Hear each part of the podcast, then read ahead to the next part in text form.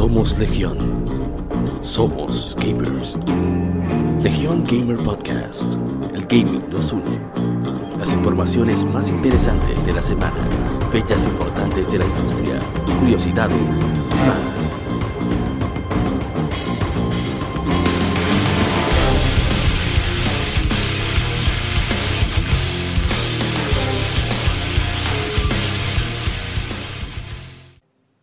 Bienvenidos amigos una vez más a Legión Gamer Podcast, el gaming nos une.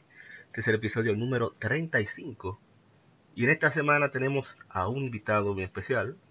Eh, primero mi hermano de coro, William Santos. Creo que William. Aquí presente, al fin, Del frente. uniéndome al frente.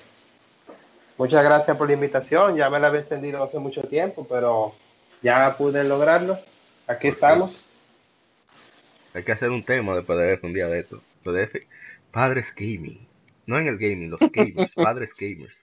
Sí, William, Sí, porque ese especial del Día de los Padres estuvo muy bueno. Yo quise estar ahí y aportar mi experiencia, ya que lo he vivido los últimos cuatro años. Sí, Dios mío. Y desde un lugar Super Saiyan Ultra Instinct lejano, Junior Jiménez. Mi hermano Junior, ¿cómo está? Aloha Junior. Yo me parece que no podemos contestar nada. Responde ahorita. Y vuelve. Vuelve y vuelve. Ay, no, no puedo decir eso. El señor Karma, Dharma. Señor Karma, ¿cómo está usted? Ah, pero tampoco. ¿Qué está Oh. pasando? ¿Qué está Dios pasando? mío. Ah, What's señor up, Eric, man? arranque usted. Saludando. Muchas gracias, activo. Eh, el día de hoy Windsor no nos pudo, no pudo estar presente, ni, ni Eddie Moisés por razones personales, pero gracias a todas las personas que nos están escuchando y gracias al equipo de Legion Gamer y gracias a todo el público en general que nos escucha nuevamente. O sea que Claro. vamos arriba. Así es. Y vuelve y vuelve también el señor Daniel Arturo Paredes. Señor Artur, ¿cómo está usted? Oh, aquí, pasando por aquí, después de un tiempecito, ¿sabes? Después del cambio de horario.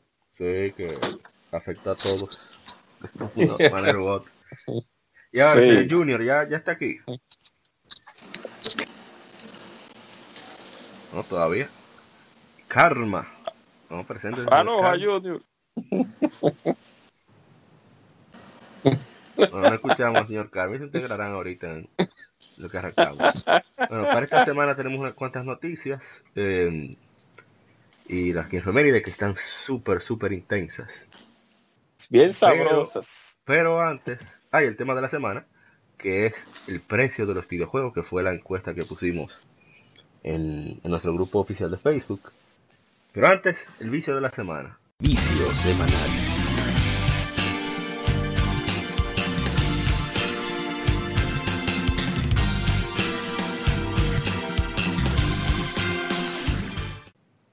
Eh, señor William, ¿usted qué ha esta semana? Bueno, como usted ya sabe, hemos estado dándole a Dragon Quest Heroes 2, tremendo juego, uno de los mejores Musou que han podido tirar a esta altura de juego. Aparte de eso, he estado recorriendo la saga de Devil May Cry, ya voy por la parte 3, me faltan la 4 y la y la innombrable, vamos a decirlo por así, DMC. Y No gana esta Emanuel aquí, que, para no llorar. Mm. Sí. También estaba en Rayman Legends. Y sí, muy buena. Esa la juego porque la juego con el hijo mío y unos primos. Entonces, esa en coro de verdad que bien divertida. Lástima Y no por último, sí, eso es lo, eso es lo único malo. Por último, Bueno, tiene un online implementado ahí para hacer retos, estilo Ubisoft, pero Exacto, madre. El- No. no, le agrega, no le agrega mucho al, al. Ah, me escuchan, me escuchan. sí, te escuchamos. Sí. Ah, ¿me escuchan? Ajá. Sí, Ah, disculpe, es que ah, no sé, no es qué pasó. Estaba... Tengo problemas con el micrófono. Tengo que usar el celular. No te preocupes. no hay problema. Entonces, ¿cuál es la otra, señor Willy? La otra. Ah, Alienation. Ey, ya le tiene que avisarme. Sí, ese lo estoy jugando con la esposa. ¿Cómo? Mm. No, no, Tengo no me que- déjalo ahí.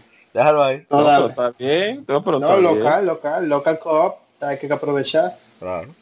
Y un poquito de Overcook. Que también es un caos jugar la co-op local. Es co-op, pero ahí uno no sabe si, si estamos jugando juntos o como en sí. Sí, sí, sí. No de gracia. No, está bien. Y señor Junior, ya que usted no estaba aquí, lamentablemente por problemas técnicos, ¿qué usted estaba viciando esta semana? Ah, mm, ¿Me escuchan ahí? Sí, sí. Sí, sí. Ok. Eh, esta semana yo estaba visando Monster Hunter World en PC eh, y un poco de The Legend of Heroes, Trials in the Sky. ey. Mm, bueno, ¿eh? Está tirando, tirando duro, eh. Ey, Un Big Pop. no, bien, bien. Fino, y fino. para y para terminar me puse un poco a experimentar con Dead Cells para ver un poco pues, No, está bien. y ahí he estado. Ah, no, excelente. Trails in the Sky, que es la favorita de, de muchos RPGeros hardcore. Yo no, Oh. no aguanté a Estelle personalmente, pero Estelle es una personaje muy, muy querida por mucha gente. Y, y el inicio de, de esta subsaga Trails de The Legend of Heroes, que es la estrella de Falcon. Yo aguanto a Estelle, pero yo lo que no aguanto es a su, su novio hermanastro, loco. Yo no puedo con eso, sinceramente. No, estamos contrarios, no, pero eso es heavy, la variedad de opinión. Y a ver, ¿quién más me falta? El señor Karma, ¿se puede entregar, in- integrar ahora? No, todavía no lo escuchamos, señor Karma. Bueno, usted, usted entra cuando usted pueda. Ah, señor Artu, ¿qué está diciendo esta semana? Bueno, yo le he entrado como la conga al, al famoso Yakuza 0 Ey, Mm, eh, mucho tiempo. Y en el muerto estoy probando justamente ahora algo que yo pensé que era imposible, pero gracias a los hackers ya es posible jugar Border, Borderlands 2 a un frame rate decente en este aparato. ok. Yo no, no pensé posible, pero por, por fin lo lograron. El Almighty Patch. Sí. No, que imagínate, ese juego le hicieron fue como en ocho meses por ahí el port. Con un presupuesto súper limitado y creo que era un equipo de como cinco personas. Ay, mi madre. Eso, sa- eso salió demasiado bien. Esto, los hackers entonces lo que hicieron fue que no sé cómo descubrieron una forma de, de bajarle la resolución interna al juego. Entonces, por ejemplo, los textos es un problema leerlo a veces. Son legibles todavía, pero es un problema leerlo. Pero el frame rate, hay, hay, par- hay partes que llegan a 60 FPS otra vez. Eso es increíble para esta cosa. Un juego que no llegaba ni a 30 FPS. Ya lo sabe. Ay, Ya tú sabes. Señor Karma, ¿pudo integrarse ahora? Se escucha. Ahora sí. sí. Se Ah. escucha, sí, ¿Qué usted sí. está diciendo, señor Karma? Eh, Monster Hunter. ¿Sabes? Eternamente. Sí, el, el, el club. Adicción. Y sí, esta semana nada más fue eso. Eh, nosotros llegamos un poquito de a Castlevania Order of Ecclesia. Ajá. Oh, buena. Sí. Muy La- buena. La última gran Castlevania. Sí. Eh, sí, después de eso salió un remake de una de Game Boy, eh, uh, The Adventure Reverse. Esa, esa fue buena Sí. también. Pero sí, Monster Hunter básicamente. Bueno, bien. Se me olvidó. Se me olvidó porque lo empecé ayer.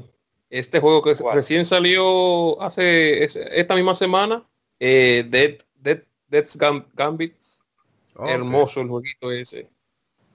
Ah, que parece como un Dark Souls 2D. Sí, el Dark Souls 2D. El tipo Ah, como azul. Sí, que yo, lo pongo, una... yo, lo, yo lo pongo en Soul Light. porque hay muchas cositas como, como que te lo, te lo ponen más, más fácil. Muy bien. Bueno, Estoy caso- interesado en ese. ¿Qué tal? ¿Qué tal?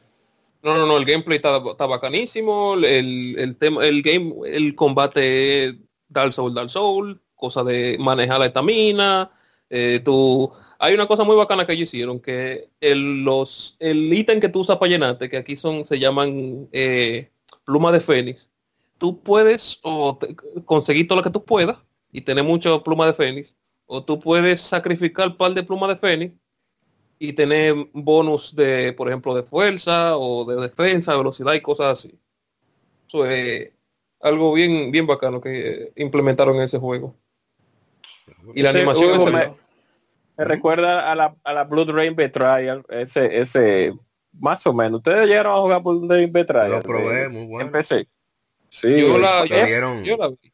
Hace mucho en el Plus para PlayStation 3. Por eso lo probé. sí, no fue, no fue Play 3 que es exacto. Fue, fue Play 3 que salió la Betrayal del 10 años y después salió para PC. Bueno, ah, Eddie escribió que, que él estaba diciendo sa, sa, sa, yakuza, yakuza, yakuza 0. En mi caso, también estaba diciendo, retomé que me la pidió prestada Miguel y dije, espérate Miguel, tengo que aguantar ese juego. Usted está en God of War.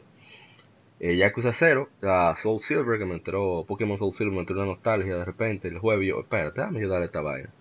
Eh, Dragon Quest Heroes 2 también, que intentamos el señor Willy y yo jugar, pero nos ha, nos ha fallado el servicio online.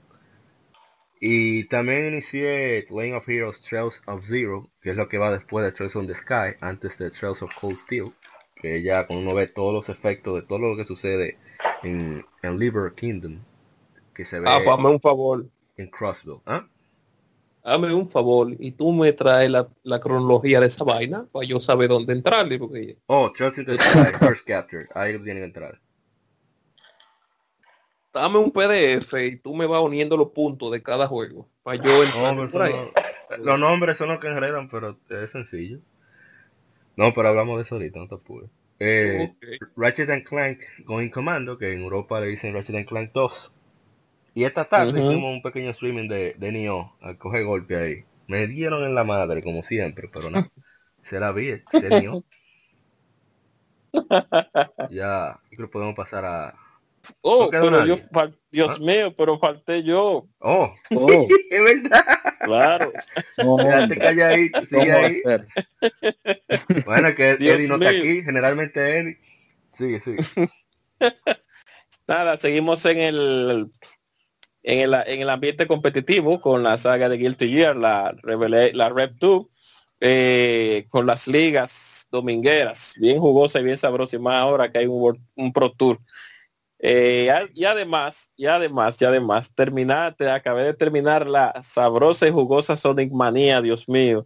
Ese juego es lo- una de las cosas más hermosas que pudo haber hecho Sega en este, en el año que pasó y en, y con ahora con el DLC que van a tirar. O sea, para tú tienes que oír una música que aparece en un penúltimo mundo que se llama Metal Madness. Ah, tú tienes que oír ese saxofón, Dios mío. No, Sega, el equipo de Ay, sonido, es como, dicen los tigres. Eh, Sega lo que no gasta en el juego lo gasta en el audio. Es increíble el trabajo. de- El Qué equipo de audio bendito de, saxofón. el equipo Qué de de bendito Sega es, es extraordinario. Nivel Falcon, como yo digo. No, imagínate. Y viéndonos uno, un video ya para terminar de YouTube de los últimos jefes de todas las Kirby que han aparecido, Dios mío, que cualquiera que piensa que ese juego es para niños, a veces uno tiene que darle un poquito de mente, porque, porque Sí, Kirby a, a- a Los veces se más- uno de los jefes más, más terroríficos eh, que hay en, en la gran mayoría de juegos de Nintendo, bien de los juegos de Kirby es regularmente. Siempre Sí. con un background mega oscurísimo, pero que te lo esconden y que con la infantilidad y con los colores. la- Sí. Nos fuimos ya. Vamos, pues ahora sí, podemos pasar al Game Informe. Gaming Informe. Las informaciones más interesantes de la semana.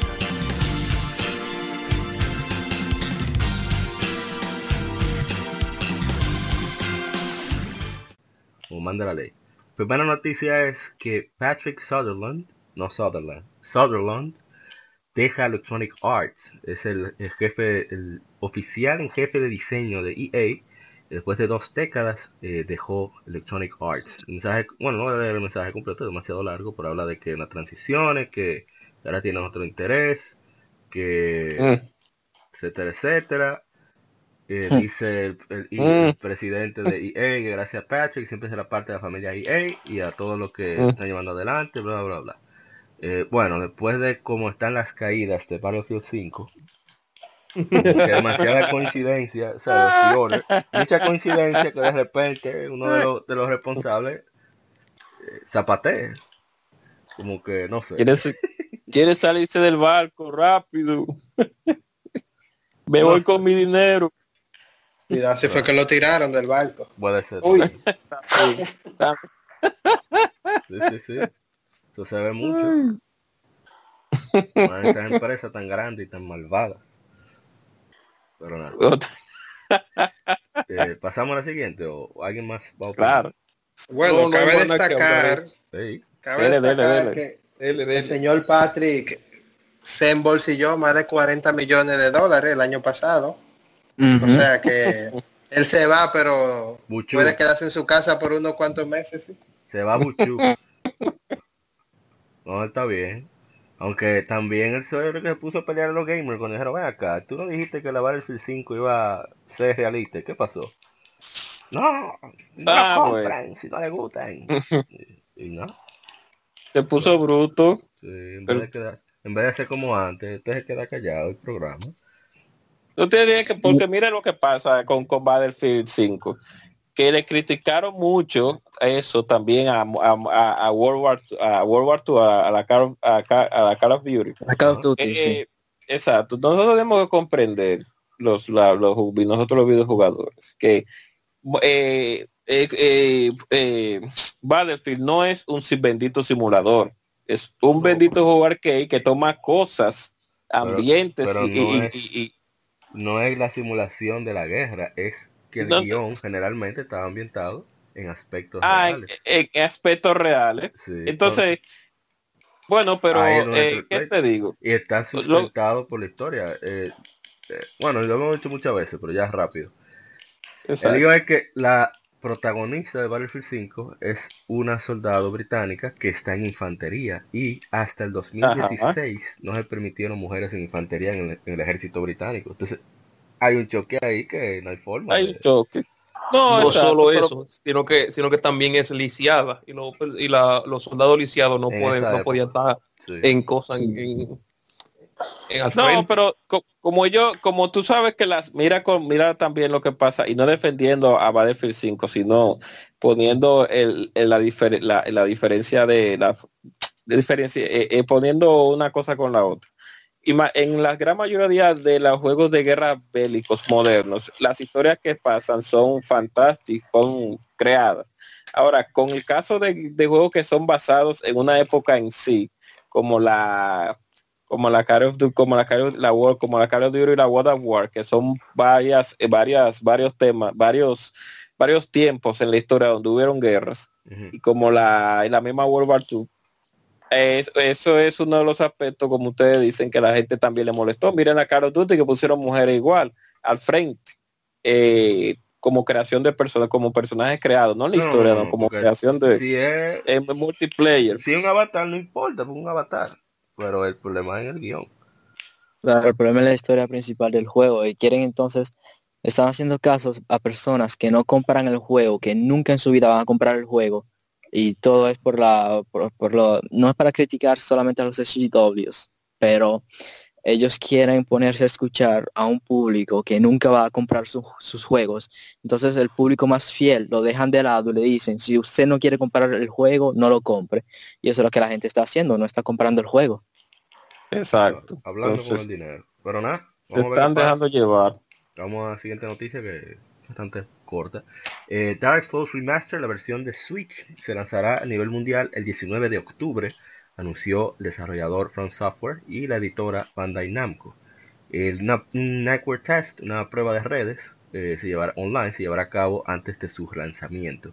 En el mismo día de su lanzamiento, la, la figura Amiibo, basada en el famoso Soler of Astora, también estará disponible.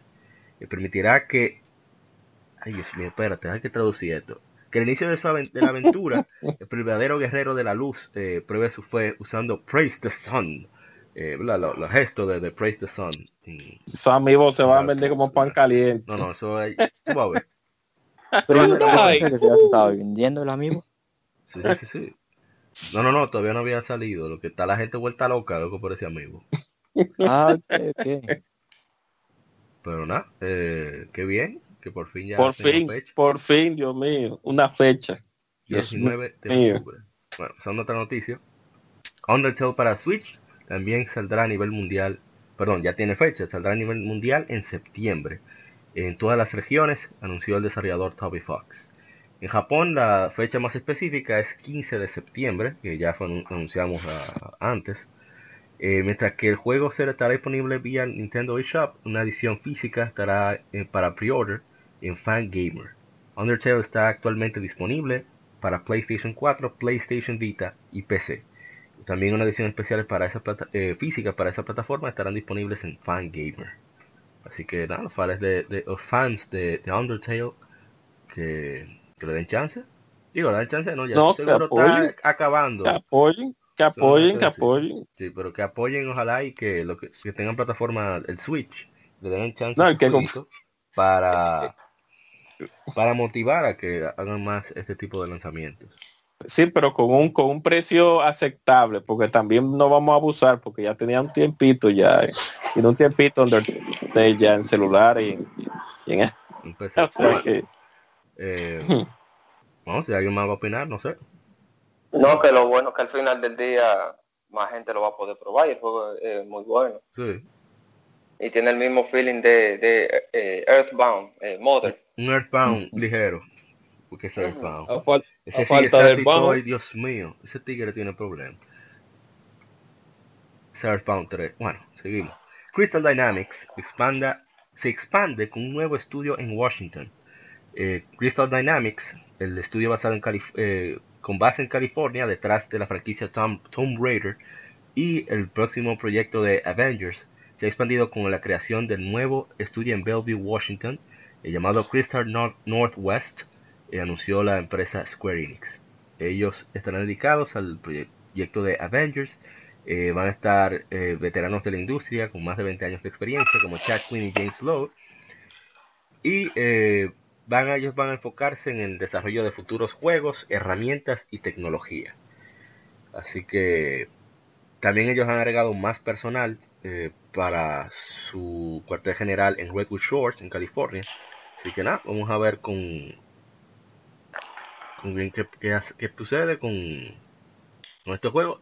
Ah, bueno, entre los que contrataron están Vincent Napoli, que es el diseñador de combate de Crystal Dynamics, que estuvo en God of War. También Ben Wannett, eh, que tiene 18 años de experiencia y cofundador de la, de la franquicia Dead Space. Eh, también está, lástima que también estuvo como director creativo de Space 3, pero ¿qué vamos a hacer?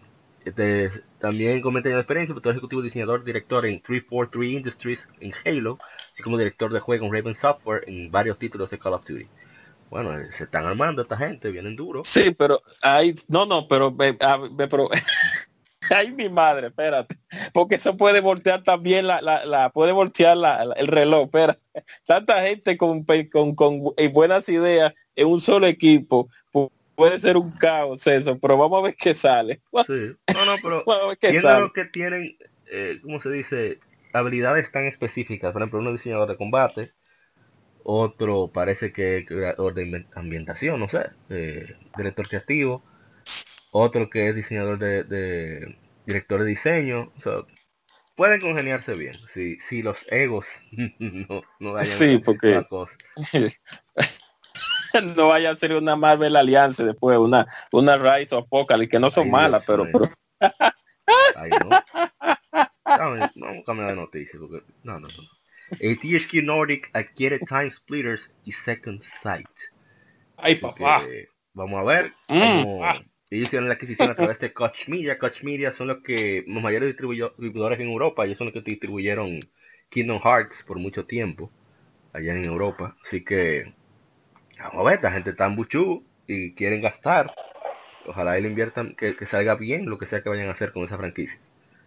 Sí, porque esa persona, bueno, ¿quién jugó Time Splitter de los que están presentes? Disculpen. Oye, todo, todo el que jugó GoldenEye, eh, eh, Perfect Dark, eh, son la misma gente, el mismo gameplay. Sí. Ah, no, no, no, no, el mismo equipo. Time Splinter es, Time Splinter es, el Golden, en Golden, el Golden Eye 2 que nunca tuvimos. Sí, con el calvito ahí tirando tiros. Por cierto, tengo, que jugar la, la, que salió en Play 2, la, la última. Se ve interesante esa, no la he jugado. y por no, por no emular Play 2. ya todavía dando trabajo, tú no. El, el, el, el, emulador de GameCube funciona en, celular y el del Play 2 hay problema en computadora todavía. 8. Ay, Dios santo. Sony del diatre. Bueno, siguiendo la, no, siguiente, siguiendo a la siguiente información, Spyro Reignited Trilogy fue retrasada al 13 de noviembre.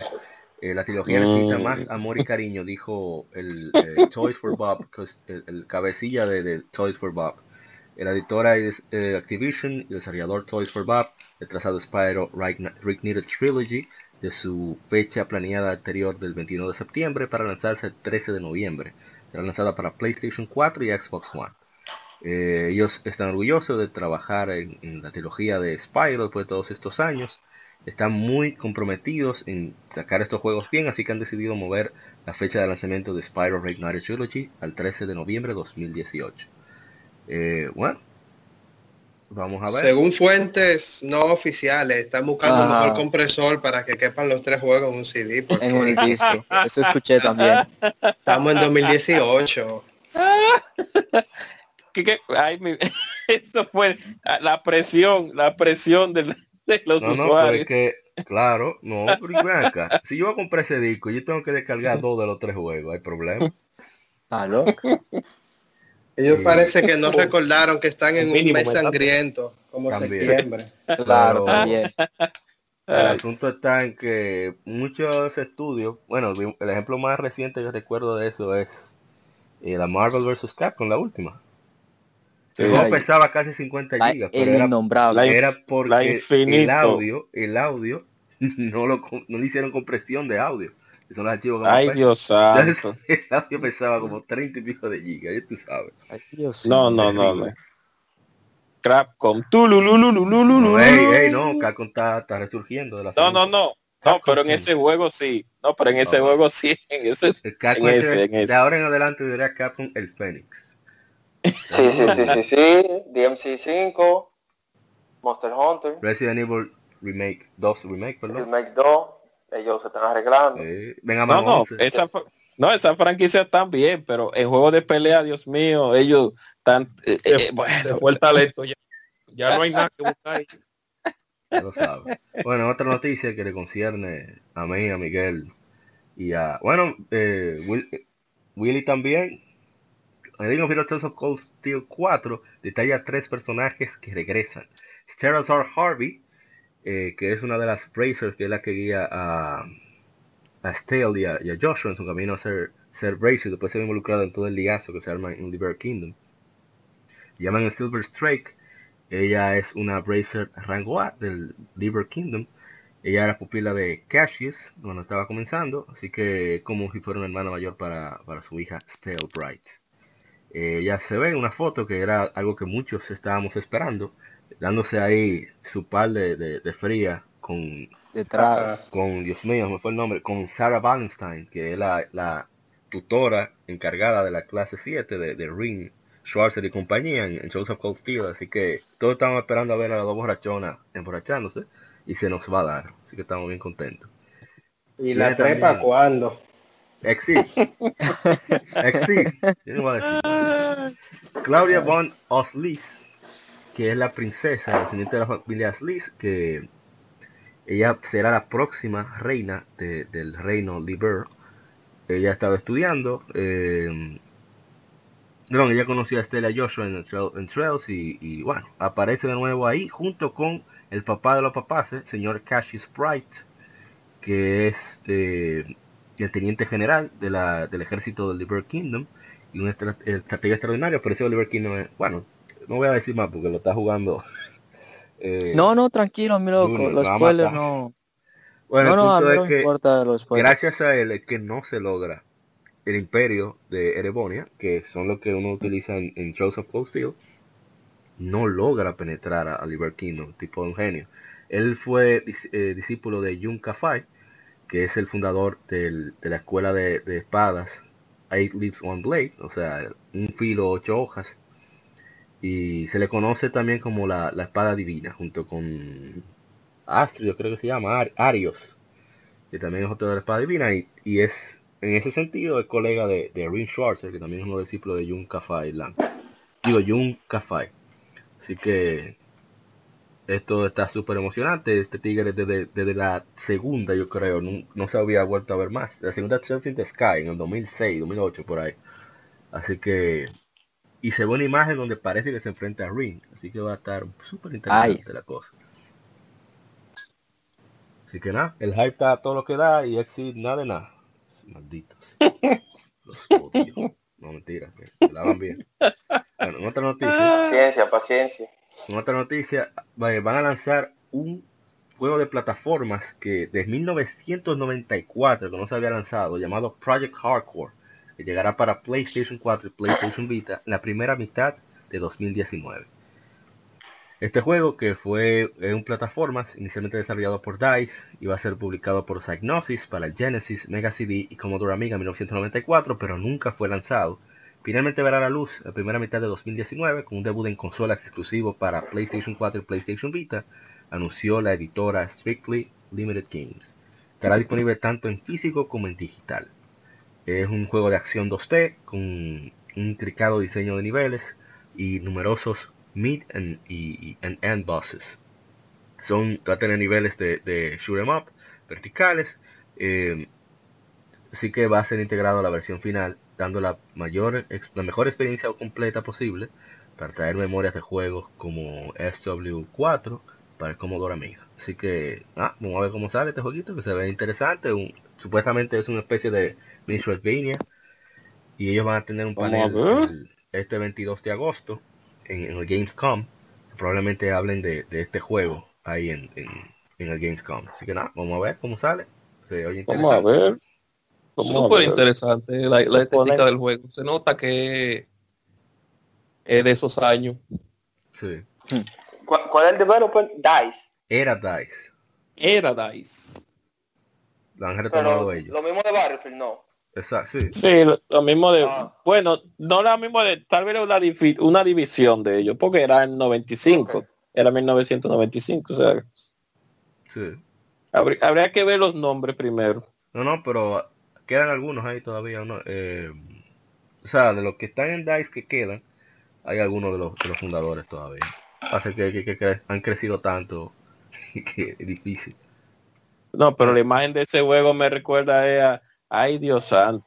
Se ve que era de ese tiempo. No, se ve que fue desarrollado para el Sega Genesis, fue. Ajá, ya lo sabes. Imagínate. Mega CD, no hay que decir más. Por eso fue que no salió. No, pero vamos a ver. No, no, pero yo dos espero, que salga bueno. Exacto, No, yo no, como debe de ser. no, no, Como no. ¿Cómo? Ay, Ay, Dios, no. pero ¿por No, qué? así no, Ya, ey, ¿qué no? El- la quinta Acá- vez que mencionan a Bobsy en el podcast. Dios mío. No, no, va a haber que Toda la una semana, regla. lo mismo. Sí, va a haber que Yo- hacer juego. veo veo una imagen del protagonista con un bu- con una Vulcan porque tirándole tiro a uno a una torreta y unos cyborg ahí o sea que ya yo sé más o menos que como- se vería se debe de sentir como Turricán o sea Sí. que por ahí María se va Bueno, la última noticia es que viene Diablo 3 Eternal Connection, Eternal Collection, perdón, para Switch, tanto en físico como en digital Ah, en está bien. 2018, anunció Blizzard Entertainment. Estará jugable en Gamescom 2018, en Fan Expo 2018 en Toronto y PAX West 2018 en Seattle. Eh, es la versión definitiva del, del aclamado Diablo 3 de Blizzard Entertainment para Nintendo Switch. Incluye el Diablo 3 original, la expansión aclamada Reaper of, Reaper of Souls y el paquete de Rise of the Necromancer, así como todas las actualizaciones, la- las opciones específicas de consola como el Couch Co-op, así como algunos objetos extra exclusivos para Nintendo Switch, como Ya yo veo la gorrita de Mario por ahí. exacto, no, no, No, no. No, no, Culpa, no, Bowser, Bowser es que va a estar seguro en una imagen. Ustedes No, saben. incluye la, Ganondorf. el- la armadura de, de, de, de Ganondorf, se llama The Legend of Ganondorf, un cuadro de, perfil de la Trifuerza, una mascota eh, gallito, el cuco, y Ah, la ay, máscara de. Eagles of the Mask, las alas de, de Eagles of the Mask, que va a estar disponible. Así que, no, yo veo eso bastante chulo para... Yo creo que hacía tiempo, como 18 años que no salió un juego de, de Blizzard en Nintendo. Eh, eh, bueno, 18 años, el último que salió fue eh, el, que iba a salir, el que StarCraft cancelaron. en 64, ¿no fue? Exacto. Sí. Iban a tirar la StarCraft esa que La cancelaron, que nunca salió. Nunca La salió. Ghost. Era para el Exacto. 64, después era para GameCube y al final nos quedamos Ajá. jalando ahí. La, la de Nova. Pero yo, yo, eh, para decir algo rapidito, gracias a Dios Nintendo está recapacitando con los juegos para adultos, gracias a Dios, porque de verdad que, que han cambiado esa, esa, esa metodología de ellos. Han tenido que cambiar. Y eso, y eso es bueno. Eso es bueno, que, que sigan saliendo más juegos para adultos. Porque, Sí, además Concha. que esa Diablo 3 portátil debe ser chévere. Sí, pero Sí. No, ese, ese eh, juego va a ser un matatiempo fenomenal. Ese, Sí. esa diablo. Ah, mira, sí, sí, definitivamente. Espero- lo espero dice que- que no tenga eh, eh, no sé si tiene un simulador de, de server caído como para Bueno, dice que se puede jugar en local, así que va a estar muy chévere. Bueno, ya terminamos el informe, ahora pasemos al caldo, a la grasa. Ay, sabroso, sabroso. Vamos a comenzar las quinfemérides. Game Femérides. Aniversarios de juegos y consolas.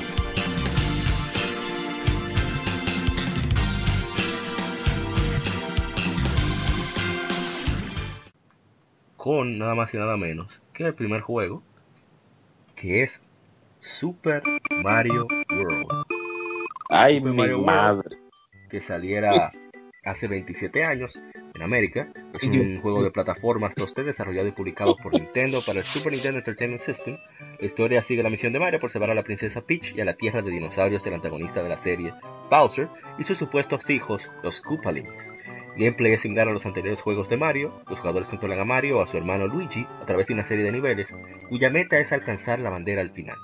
Super Mario World introdujo a Yoshi, un dinosaurio que puede comer enemigos y obtener habilidades al comer conchas de Koopa Trupas. Nintendo Entertainment Analysis Development desarrolló el juego dirigido por el director Takashi Tezuka, que no se le da suficiente crédito a ese genio, y el productor y creador Sí, de la serie Shigeru Miyamoto. El, el verdadero. Sí, el Es- verdadero tiene- exacto. Es el primer juego de Mario para el Super Nintendo y fue diseñado para sacar provecho de los aspectos técnicos de la consola. El equipo de desarrollo tuvo más libertad respecto a las entregas anteriores de, de NES. Yoshi fue conceptualizado durante el desarrollo de los juegos eh, originales, pero no fue usado hasta Super Mario World por las limitaciones de hardware. Super Mario World es a menudo considerado uno de los mejores juegos de la historia. Dio más de 20 millones de copias a nivel mundial, haciéndole el mejor vendido de Super Nintendo. También tuvo una serie animada del mismo nombre y una precuela, Yoshi's Island, lanzado en octubre de 1995. Ha sido relanzado en múltiples ocasiones, y aparte de la compilación Super Mario All Star plus Super Mario World para el Super Nintendo, también para el Game Boy Advance, como, como Super Mario World, Super Mario Advance 2 en 2001, asimismo en la consola virtual de Wii, Wii U y New Nintendo 3DS y parte del Super NES Classic Edition. Un juegazo. Creo que no quiero decir mucho de esa Ah, vaina. ¿Qué No, se no, puede, no. qué se puede decir? hable. Hablen, hab- no, hablen, que hay que... No, no, Ok, no. yo, yo voy yo voy a decir ¿qué se puede decir de un juego que se ha jugado tanto que la gente ya, ya es capaz de programar dentro del mismo juego? Hay literalmente gente que programó un juego del gusanito dentro de Super Mario World. A ese nivel hemos llegado Ay, Dios ese juego. La creatividad. Jesús. Sin mencionar, sin mencionar la, la infinidad de hack run, versiones difíciles y, y versiones custom de, de, de ese mismo juego que hay por ahí. Oye, eh, Mario World es, una, es un tema aparte. No es una Mario, no, es un tema aparte ya. De todo lo que se puede hacer con Mario World. Increíble. No, eh, hicimos un streaming y, me- y estaba jugando malísimo porque me puse a jugar en la versión de, de Wii con el control de GameCube donde estaban Sí. todos invertidos. Ah, Tenía que ah, usar ah, el índice. Yo, que usar estaba- el yo te estaba viendo.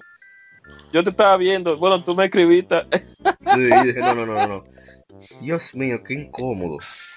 No, Pero nada, eh, juegazo. alguien va a decir, alguien va a decir otra cosa, pues yo. No, sí, no, sí. No, dale, exprímase. ok, sí, porque me voy a, me voy a- A desplayar. Exacto, rapidito, un display rapidito. Salíamos de la brutalidad de Super Mario Bros 3. Brutal. Entonces, cuando salió el Super Nintendo con el bundle, que Nintendo creo que fue la, no sé si fue la primera que comenzó con el, con los bundles de traer, porque toda consola necesita cuando sale ah, como mínimo, como Sí. mínimo tres juegos, como mínimo. De, hay muchas que nada más de lanzamiento tuvieron uno, como Fantavision, PlayStation 2, que fue un lanzamiento güey, fatal, para, o sea, Sí. no fatal, sino que es malísimo en cuestiones No de, juego Claro. no había nada. Pero en fin, está el Blu-ray ahí, ok. eh, el Blu-ray no, el Blu-ray no, no, disculpen. CD, CD. Entonces, exacto. Entonces, salimos de Mario 3. Entonces, entramos a Mario World. 16 bytes, 16 bits, más colores. Los mundos más, por así decirlo, no, no más grandes que la Mario Bros 3, pero sí más mejores detallados. La jugabilidad se, se, se, se dinamizó un poquito más. Se- y entonces el juego, exacto. Y teníamos opción de grabar, de, de grabado. No teníamos que acabarlo de un solo golpe como Mario Bros. 3. Me- la música con, el- con, eh, eh, mejor estandarizada.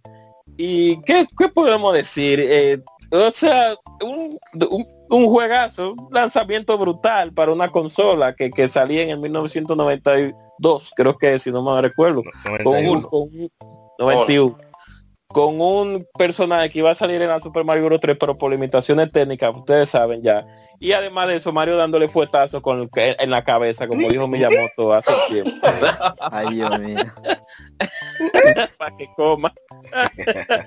Más más los mundos especiales que ahí usted tenía que tener timbales pues buen dominicano No, para no, no, pasar al mundo lo verdadero mundo, mi hermano. ay Dios Vamos ahora a pasar Bueno, a yo con An- bueno, Antes de, ¿dónde se exacto? ¿Hay un, Dele, recuerdo de- que comparta? claro dele, dele. eh, hay un comercial de, de Estados Unidos de, de Super Mario World. Óyeme, ese describe el juego como es, que dice Epic More Exciting, Epic More Power Up, todo. Tú- buscas ese comercial y ya. Ese es el review que tú necesitas. En mismo, ¿eh? 30 segundos te resume lo que es. Epic más todo. Ese, No, brutal Eh, yo tengo muchos recuerdos sí, sí. agradables con, con ese No, y, y después cuando me tiraron el bundle de Super Mario al estar más Super Mario World, que me le cambia los sprites a Luigi, dándole más cara, dándole más personalidad a Luigi. Ahí fue que me encantó ese bun- bundle, de, ese, ese, ese, esa reedición que ellos hicieron. Ahí fue de verdad que yo Mira, jugué Super Mario. No ese sabía ese Luigi. detallito. Yo Yo no- sabía que lo, Luigi. lo rediseñaron para Game Boy Advance, pero no para la All Star. Ve, en la All Star, la Luigi, en la Super Mario World, lo rediseñaron diferente a como está en la, en la de Game Boy Advance. O sea que la versión definitiva que se debe de jugar, en cierto sentido, para ver ese Luigi diferente a Mario, es la versión de Super Nintendo, porque la de Game Boy Advance lo pusieron como en la Super Mario Bros. 2, los mismos sprites. O sea que no debieron de hacerlo, pero bueno, pues a, a Luigi Zapatero, que cuando brinca da mucho pila de, Sí. pila de patada en el aire. No, Sí, ese, ese hay- Luigi Hay un castillo que ni siquiera se puede pasar en la versión de Game Boy Advance con Luigi. Hay que jugarlo con Mario obligado. Sabes. Luigi, Luigi le bajaron le bajaron la velocidad, entonces hay una parte que tú tienes que ir corriendo y con Luigi es imposible hacerlo. Luis patinando. Ahí. con Tú Mario. coges, desgraciado. Y él patinando. Exacto, él dando pila de patada en el aire, como se diría en buen dominicano, pero la versión de Super Nintendo tiene a Luigi gordito igual, pero el Luigi grande, alto, que salta, que tiene su personalidad. Búsquenlo por ahí para que ustedes vean un video bien. Pero no, Otro- la musiquita de. otro de- detalle ¿no? otro detalle es que la, la versión de Game Boy Advance eh, alteraron también la forma de, de cuando te dan golpes porque por ejemplo Ah, sí. Sí. Si te dan un golpe teniendo la flor o la, o la, o la capa en la de Super Nintendo tú automáticamente te pones como Mario chiquito Sí. y en la de Game Boy. Advance te quitan la capa o sea, tú aguantas dos golpes en la Sí. de Game Boy. Advance ayudaron, lo ayudaron ahí a uno. No, pero cada vez que llega la musiquita de Mario World, sobre todo la, la que están escuchando ahora los, los, los oyentes, yo me pongo Claro. feliz, me pongo contento. A mí me encanta la musiquita de ese jazz. Cuando uno coge a. Yoshi que cambia, que Sí, cambia que, el que- que tiempo. suenan un- uno, no, y que, que suenan como una, uno, unos bongocitos, unos tamboritos. sí, como ahí. uno bongo. A mí me Cu, cu, cu, encanta. cu, cu, cu. Sí. A ver si- Eso es, esos son, esos son bonus para nosotros los dominicanos ahí. claro. Ahí, ahí vamos ahí. No, que a, a Miyamoto le, le encanta mucho la música latina. Quizás eso influyó. No, pero Koji Kondo, Koji Kondo no, no, estaba- no sabía, no está.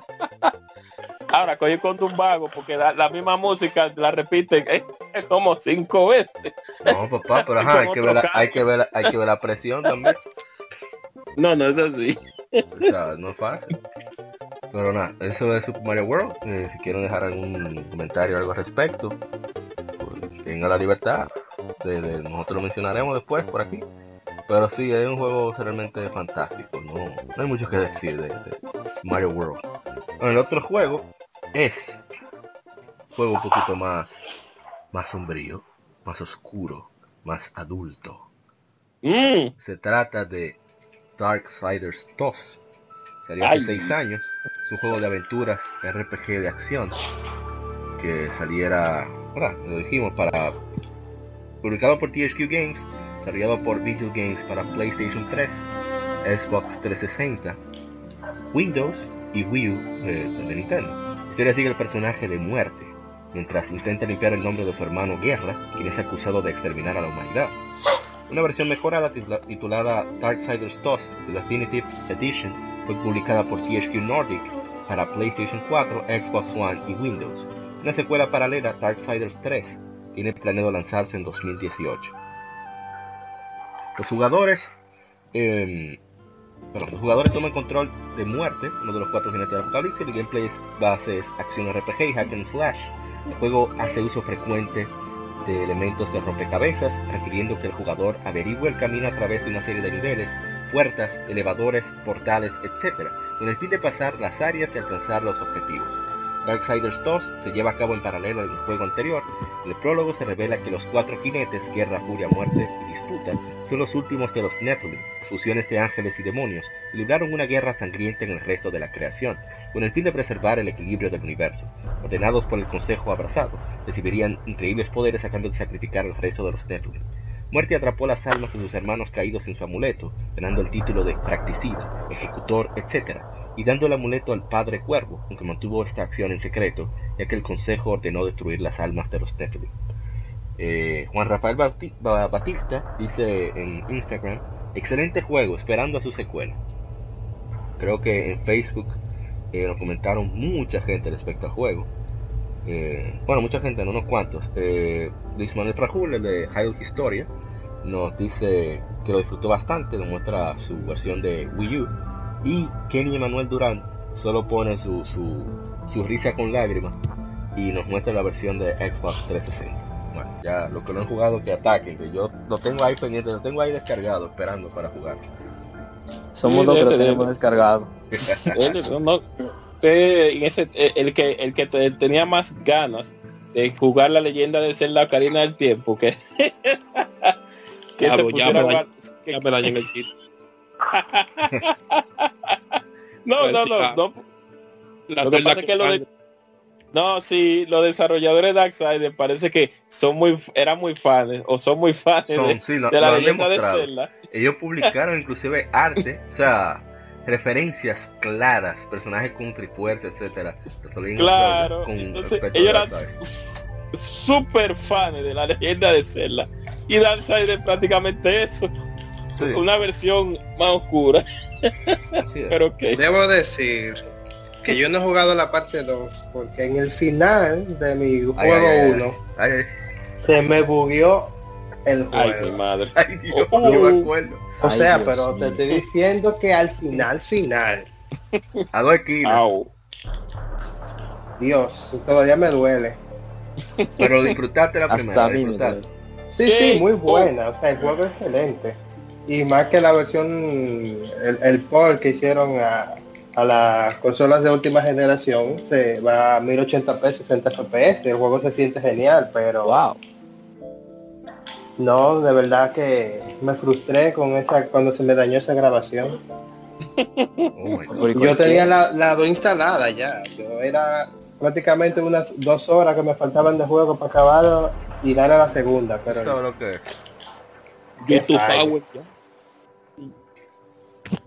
Ah, Le da bueno. por YouTube. Algo así me pasó a mí con la con la Mad Max, que yo estaba en la pelea final y se fue la luz. Justamente Ay, grabando. madre.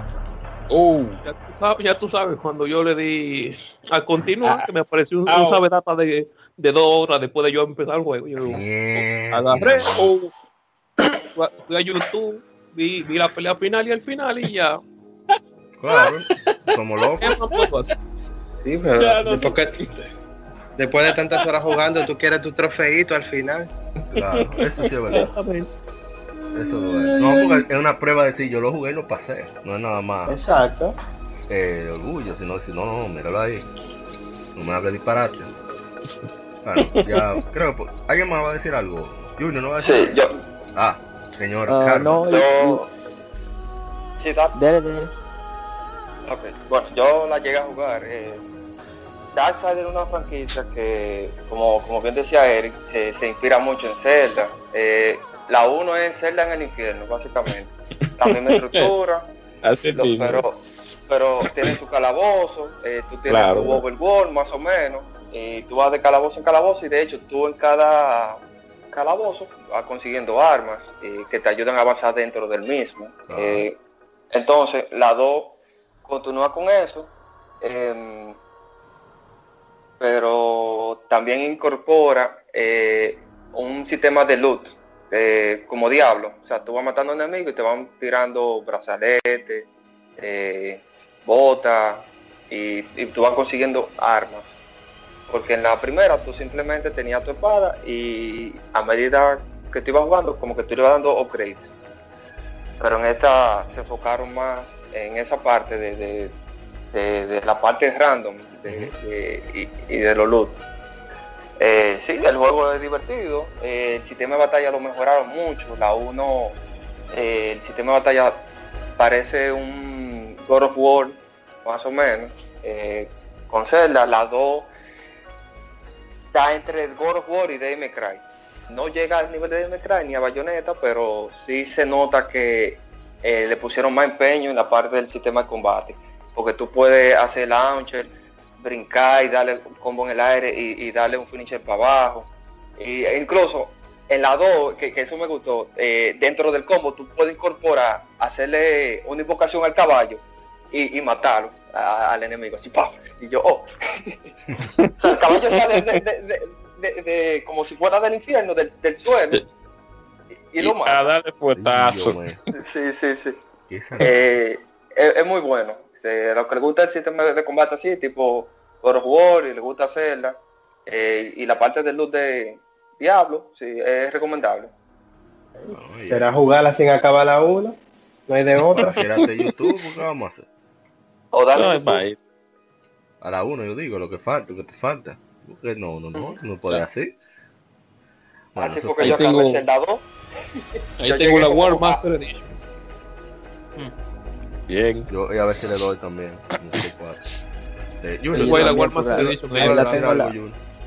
No, no, igual que tú, Amaury, que la tengo descargada ahí, cogiendo polvo. polvo binario. Estamos ahí, yo lo tengo ahí fuerte. Y la veo todos los días, coño, ¿cuánto te voy a dar? ¿Qué va? No, no, no. Excelente juego. Bueno, ahora vamos al siguiente. Que es nada más y nada menos que un juego super nicho. La gente como que se ha olvidado de él. Pero para eso estamos nosotros, para recordarle y, y que sepan lo viejos que son. No, mentira. Para que no se olviden de los juegos buenos. Hablamos de The Last Story, que salió hace 6 años en América. Oh. Eh, The Last Story es un RPG de acción desarrollado por Miss Walker y AQ Interactive para el Wii. Nintendo publicó el juego en todas las regiones, excepto para nosotros los mapas en América, no fue publicado por. Exit Games. The Last Story se lleva a cabo en la isla fortaleza de las Zulis, mundo que está siendo drenado de vida por una fuerza desconocida. La historia se enfoca en un grupo de mercenarios que buscan trabajar en las Zulis. Uno de ellos, Zael, sueña con convertirse en caballero. Después de recibir la mítica marca de forastero, Zael se involucra con una noble llamada Calista en continua, en continua guerra entre humanos y hombres bestias, los Korak. En el gameplay, el jugador controla a Zael, mientras él y su grupo de mercenarios en misiones. Puede dirigir al resto de su escuadrón durante las misiones, luchar en batallas que envuelven elementos de acción, estrategia y sigilo. El juego fue dirigido y coescrito por Hinorobu Sakaguchi. creador original de Final Fantasy, quien tuvo la idea para el título después de las respuestas mixtas hacia Blue Dragon y Lost Odyssey, junto con el diseñador Takuya Matsumoto. Decidió hacer un juego que sería diferente en sus trabajos anteriores y la mayoría de RPGs en los que ha hecho. El desarrollo tomó entre 3 a 4 años, de acuerdo a varias fuentes. La historia era originalmente basada en ciencia ficción, pero por insistencia de Nintendo fue cambiado a fantasía. Entre el staff estuvo el compositor de Final Fantasy, Nobuo Uematsu, y el ilustrador Kimihiko Fujisaki. Originalmente Mm. sería exclusivo de Japón, su lanzamiento en América estaba en duda, puede ser anunciado para Europa. Durante este tiempo una campaña por fans llamada Operation Rainfall atrajo considerable atención al juego. El título fue un éxito y recibió buena crítica en todo el mundo. Aunque el gameplay obtuvo elogios, las opiniones variaban respecto a gráficos y el guion. Ma- a Mauri. Parece que se le fue el internet. Se dejó de escuchar. Se fue lejos. Pero estamos Ah, aquí, no hay estamos aquí. problema, está bien, Entonces- Amaury. Ah, ok, ok. Sí, no hay problema. Sí. Eh, no, de la Story, un juego que yo todavía no lo he podido jugar. Nadie lo tiene y no, no lo he conseguido de manera ilegal todavía. Pero Bueno, me llama la eh, atención. Es que ese juego salió para Wii, imagínate, y no todo el mundo tenía, no todo el mundo le interesaba de este lado. Hay en Dominicana así, un RP así. Antes, eh, a- antes de continuar, eh, leer unas opiniones que son pocas. Eh, Delta 8 Rey, 8 Rey, nos dice en Instagram, yo aún no, no lo terminé, pero me parece un juegazo, eso fue en Instagram. En Facebook nos dice Luis Manuel de nuevo, el de de Hyrule Fantasy, lo terminé y me encantó, desearía un port HD. Y Andrés Gutiérrez, que es uno de nuestros seguidores más fijos, nos dice, muy bueno, aunque no lo terminé, sería bueno un remaster de este juego. Ya, adelante. No, exacto, que eh, eh, son pocas gente que conocen que salieron dos RPGs, o, o creo que para América, dos RPGs que tenían ese mismo estilo, como era eh, esa misma de las historias de, de- y a otra que no me recuerdo el nombre ahora, para Wii, o sea, en una, eh, un, un- con una consola que tenía tanta escasez de RPGs. Ya lo sabes. Xenoblade, entonces- tú dices. Xenoblade. Sí, Xenoblade, eh, la, Había la, la, Laboro Muramasa, creo que así que se Sí. llama, creo que Sí, sí, sí. eh, la de Story y Xenoblade, dime tú. Y que mencioname otro o- ah, para América, otro RPG que haya llegado para Wii. O- No eh, recuerdo debe de haber, ver, pero había no uno era, era sobre una torre o una cosa de esa. No recuerdo cómo se llamaba también. Salió para Wii Ah, exclusivamente. sí, yo me recuerdo, sí, que era un niño que era una sombra, era. No era. Sí, algo así. Sí, este ese me Sí. recuerdo. Los Pero Shadow, el- ¿no era? Exacto, creo que sí. Lo que exacto. El sistema de batalla de los de, de las de, lo- de Last las Story. eh, de la story es muy bueno porque es como si fuera es como si fuera eh, un juego táctico pero eh, de acción. Bueno, Eddie, Moisés Ishidori, Ishidori lo terminó y le gustó muchísimo ese juego. De verdad que sí. Eh, Ah, de los sí, pocos. Se asemeja un poco a la Valkyria Chronicles. Sí, en- exacto. Es- exactamente eso. Eh, yo debo recalcar, por ejemplo, Xenoblade, yo no la, la jugué mucho, yo apenas pude probarla, me, me, gustó bastante. Pero yo siempre trato de, chequear la, la banda sonora de los juegos, siempre. Y la verdad que este, Uematsu siendo Uematsu, tuvo fantástico, sobre todo un tema que se llama Just Being Near You, solo estando cerca de ti, que es bastante sentimental y melancólico. Y te habla mucho de, más o menos por dónde estás a él eh, cuando está en esos líos. Y es lo que están escuchando ahora, en este momento. Y con un juego generalmente tiene buenas, buen trabajo musical, porque hay, no se descuidan otros elementos. A menos que sea Sega, Sega es la única que, la única empresa que hace esa locura. Pero aquí las referencias que, que se que tiene el juego, las opiniones que ustedes dieron, yo creo que hay que Nintendo que se ponga en eso, que esa esa propiedad intelectual creo que es de ellos, estoy completamente seguro. Sí, es, es de ellos. de De, ellos, hecho, sí. en Smash, ajá, en Smash 4 hay, creo que son dos amigos, uno de Sael y uno de eh, Clarisa era la, la, la muchacha, no me acuerdo, pero creo que habían dos dos trofeos. No, no, bien. Yo espero que Nintendo se ponga la pilla, los tigres que griten por redes sociales, sí. que pidan eso, porque que No, no. Un proyecto de eso que hace por, por Twitter, Claro. Sí. proyecto fulano. Ahora que ustedes hablan de eso, no sé si ustedes recuerdan que ese era uno de los tres juegos eh, de Operation Operation, eh, Rainfall, Sí. ujú, que era Xenoblade Chronicles, bueno, cuando eso era Xenoblade solo, Xenoblade, ah, The Last Story y Pandora's Tower. De los tres, solamente Nintendo concedió Xenoblade y después Exit fue quien tuvo mano en el asunto para traer los otros dos. Sí. Que una cosa extraña, porque ya estaban traducidos, o sea, nada más era cambiarlo a NTCC y ya. Sí, porque estaban en par. Ay, Dios santo. Pero nada. Eso es como la Xenoblade que llegó a América porque la gente la pidió, pero a Europa nunca llegó. Entonces la primera que llegó fue la Chronicles X y luego ahora la de la de la de Switch. No, pero yo tenía Ay, entendido mi que- madre. Yo, yo creo que hay una confusión porque Sí, sí, sí, salió sí. en Europa primero, Salió porque el voice acting es, es británico, Sí, según tengo entendido. sí, sí. O sea, puede que haya salido en en en Gran Bretaña, tú dices. es exacto en. Gran Bretaña, Ah, Inglaterra. eso sí. Porque puede- aquí puede en, en Francia, Suiza, por aquí la gente no la conoce la primera. Oh, Pues eso, pues eso sí. Definitivamente. Oye, eso, qué, qué cosa tan rara. Pero sí. nada, No, De- dentro de la misma región hay subregiones. ya lo sabes. Cosa tan extraña. Eh, si puedo dar una opinión del juego antes de... No, no, dale, dale. Claro, de Bueno, eh, de, de esos tres de Operation Rainfall, en verdad ese es el que a mí, por lo menos a mí me llamaba más. Xenoblade como que la mayoría le gustaba eso, a mí me llamó este más. El juego es más, ¿cuál sería el término? Como más, es más corto, eh, no es tan Más condensado, amplio, eh. más condensado. más condensado es la palabra, exacto. Tú sabes que un RPG tú piensas en muchas horas, 80 horas, 50, 60. Claro. Este es un RPG que te puede tomar, si tú te enfocas en la historia solo, 20, 30 horas. Ya si tú le metes a los side quests, quizás tú 40 o, o 50. Em, el juego, el gameplay para mí eso fue 1A. El, verá, es un action RPG, tiene su parte de estrategia. Eh, tú tienes, tú controlas a él. Sael básicamente es un, un tanque. Eh, Sael tiene una habilidad que, que tiene en el brazo, que tiene su historia, ¿verdad? Pero para no abundar tanto. Que lo que hace es que tú la activas y los monstruos hacen agro a donde él está. Entonces así los healers eh, pueden ir llenándote lo- y los magos pueden ir casteando. Entonces, tú predeterminado el juego tiene un sistema que cuando Sael está cerca del enemigo, él ataca solo. Pero yo soy de los que no me gusta eso y yo lo primero que hice fue meterme en opciones y encontré la opción que estaba hecha para mí. Decía atacar presionando la, ok, esa es la que yo quiero. Entonces tú tienes opción y a medida que tú vas subiendo niveles, él va aprendiendo habilidades. Entonces son habilidades eh, que no solo, o sea, como todos los RPG, tú subes nivel, vas aprendiendo habilidades, pero son habilidades que también usa el escenario, que eso me gustó mucho.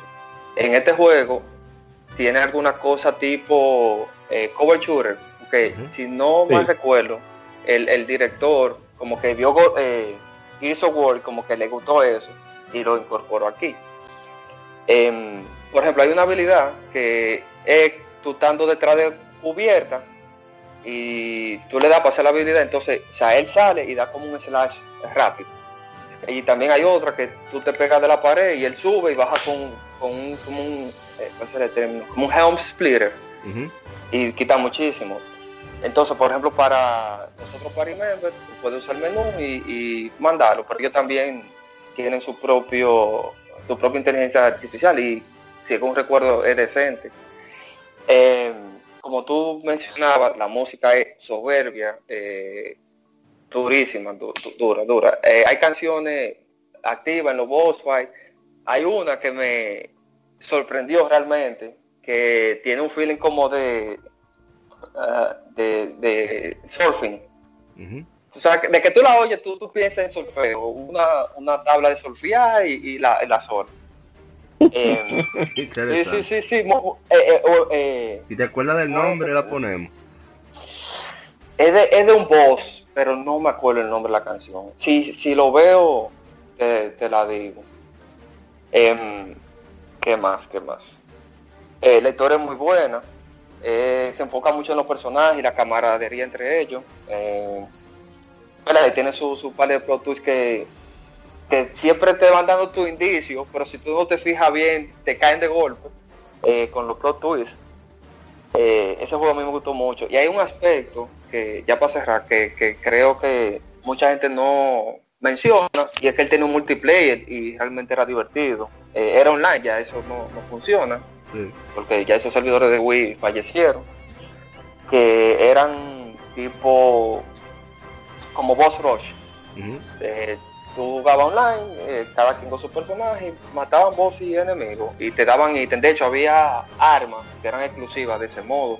O sea, ya de que se cayó el online, hubo, hay armas que ya no, no se pueden conseguir.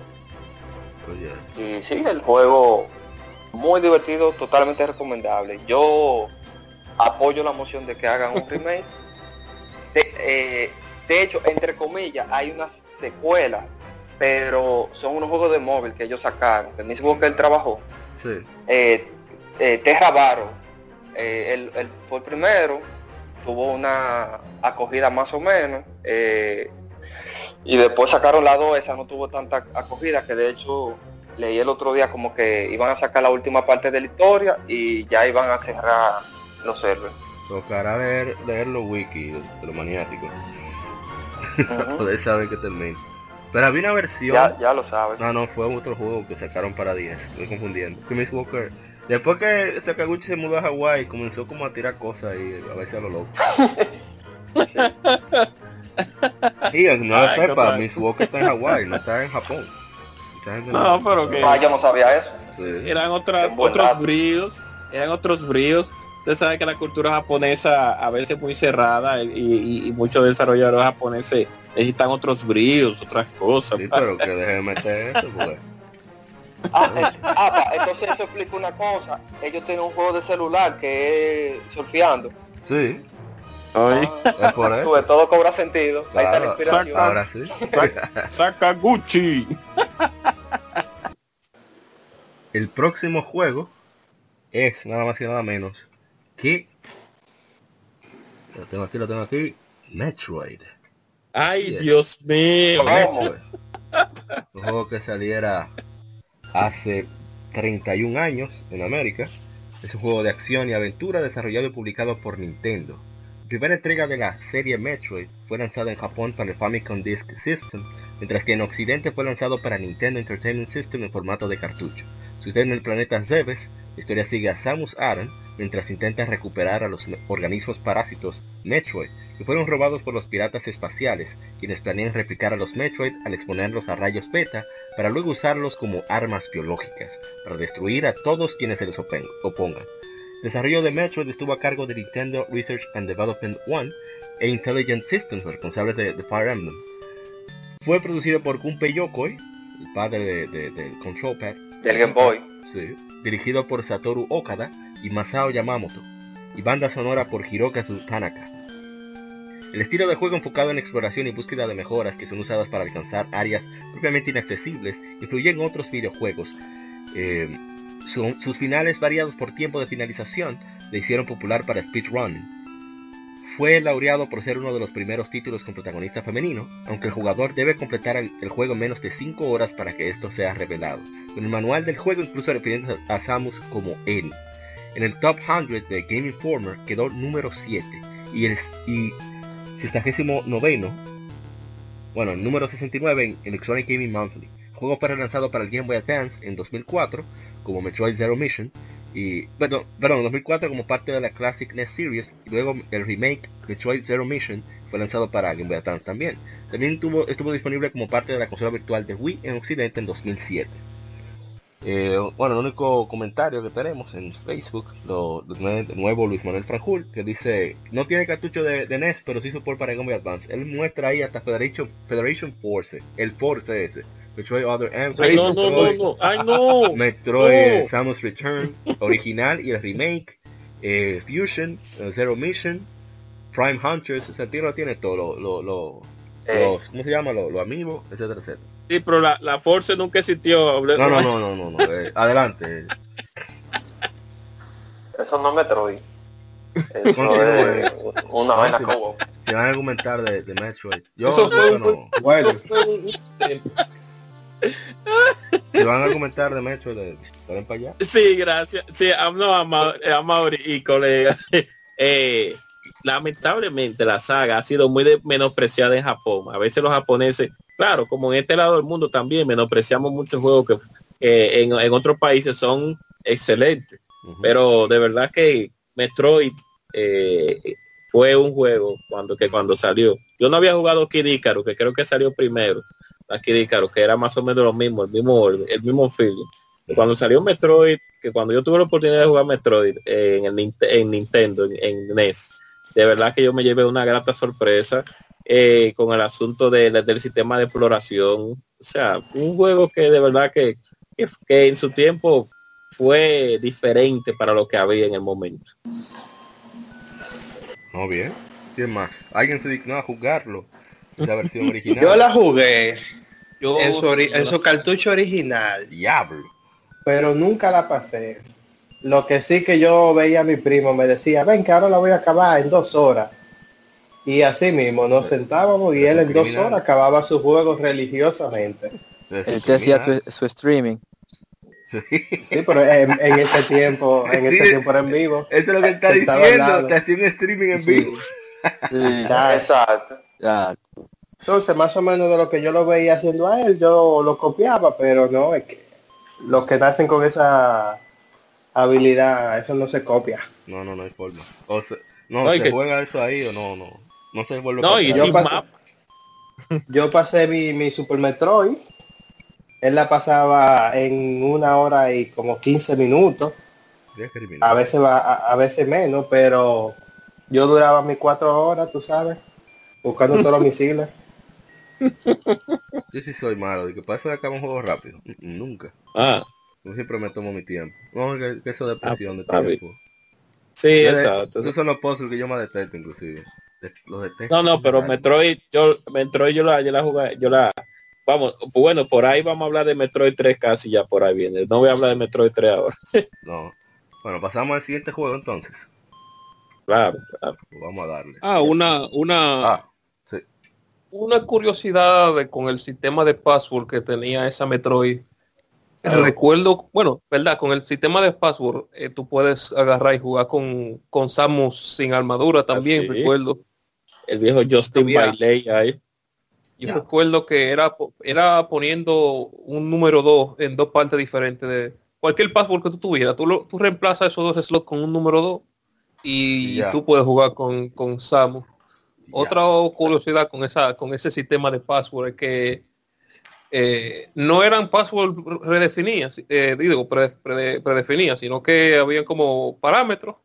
Entonces tú podías agarrar e inventarte tu propio password y te podía encontrar que tú te podía ah, muchas veces podía funcionar ese password. Aunque aunque tú aparecieras en el, en el mundo final sin misiles y sin urge de vida, pero era funcional. Sí, que tenía un, un logaritmo, exacto. Sí, había un, incluso hay passwords que son literalmente insultos que funcionan en el juego también.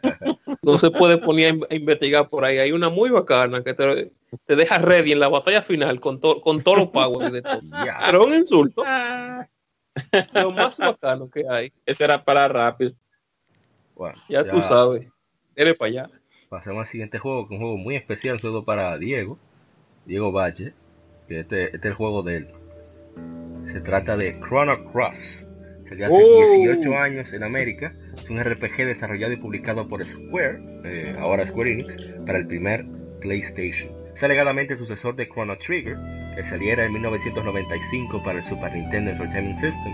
Chrono Cross fue diseñado principalmente por el escritor y director Masato Kato, que también fue parte del responsable de Final Fantasy VII, eh, los originales Ninja Gaiden, entre otros, quien tuvo asistencia de otros diseñadores que también participaron en Chrono Trigger, incluyendo al director de arte Yasuyuki Honne y el compositor Yasunori Mitsuda, uno de mis compositores favoritos. Nobu- Nobuteru Yuki diseñó a los personajes. La historia de Chrono Cross se enfoca en un adolescente llamado Serge y el tema de mundos paralelos. Enfrentando una realidad alterna donde murió cuando niño, Serge se lanza a descubrir la verdad de la divergencia de ambos mundos. Luchando para descubrir su pasado y encontrar la misteriosa flama congelada Frozen Flame, Serge es retado por Lynx, un antagonista sombrío que busca aprenderlo.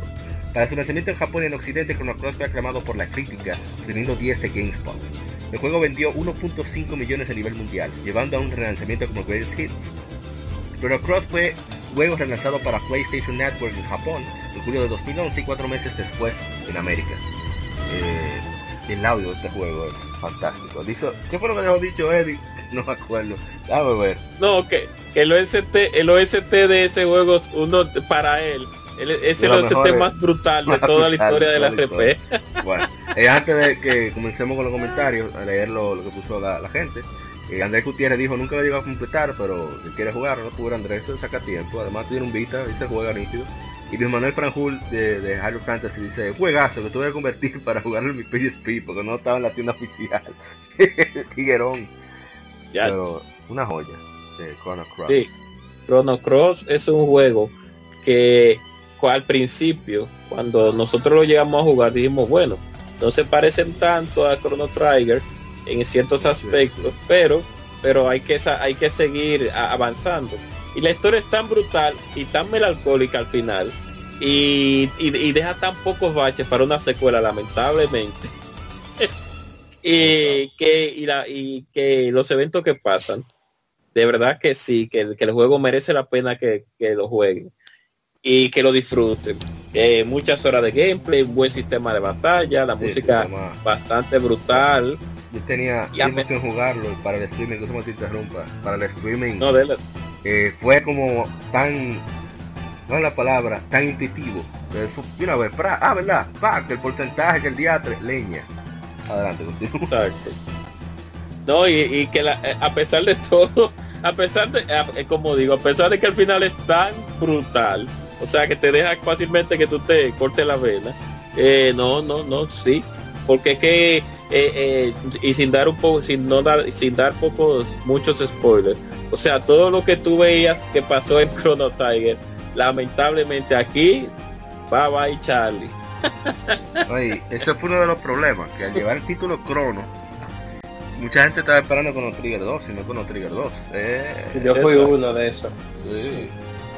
No, y que te lo fusilan todo lo de lo del anterior, te dejan que para tú decidir. Nombre de personaje, personalidad del personaje. Hay un punto que no se ha mencionado. Algo que no se ha mencionado es que este juego tiene como dos o tres personajes mal contados. Sí. Tienes razón. Dos, ¿Es cuántos dos, son? tres, dos, tres, Dos o son. tres. 30. Creo que son 30 eh, o, o 25, eh, más o menos. ¿Cuánto? Más, yo no, No, me recuerdo. Más. más. o menos. Más de, sí, Y no puede andar con todito, tiene que jugarla de nuevo. sí. para poder tener a todo. Ah, Jorge Arismendi nos dice en Facebook, gran juego, pero deja que desear como secuela. Dicho y hecho. No más preguntas, magistrado. Bueno, ¿Hay más? Yo nada más, lo, lo único que voy a decir es maldito casino. ya, ya lo sabes. Ajá. A mí lo que no me gustó fue que no deja a- no deja cabida a otra secuela, lamentablemente. Sí. Pero nada, eh, Chrono Cross es Pero- un juegazo. que Todo el mundo debería darle su chance. ¿Tú lo has jugado, Junior? Sí, sí. Pero nada, se, se puede soñar, digo, forzar. Ah, no, no. Se puede inventar un rift dimensional, una vaina, solo de menos. Estamos, estamos hablando de crono y cuando se habla del tiempo, el tiempo es maleable. Exacto. No, eso sí. Hay que poner una excusa muy brutal, sí, pero Más a tocar O sea, puede, se ese tipo un duro. Más a tocar puede. no hay nada. Este tigre está roto. Bueno, pasamos al siguiente juego entonces. El- Sí. Vamos para allá. El siguiente es eh, un indie moderno. Salió hace 6 años. Se trata de Dust, an Elysian Tale.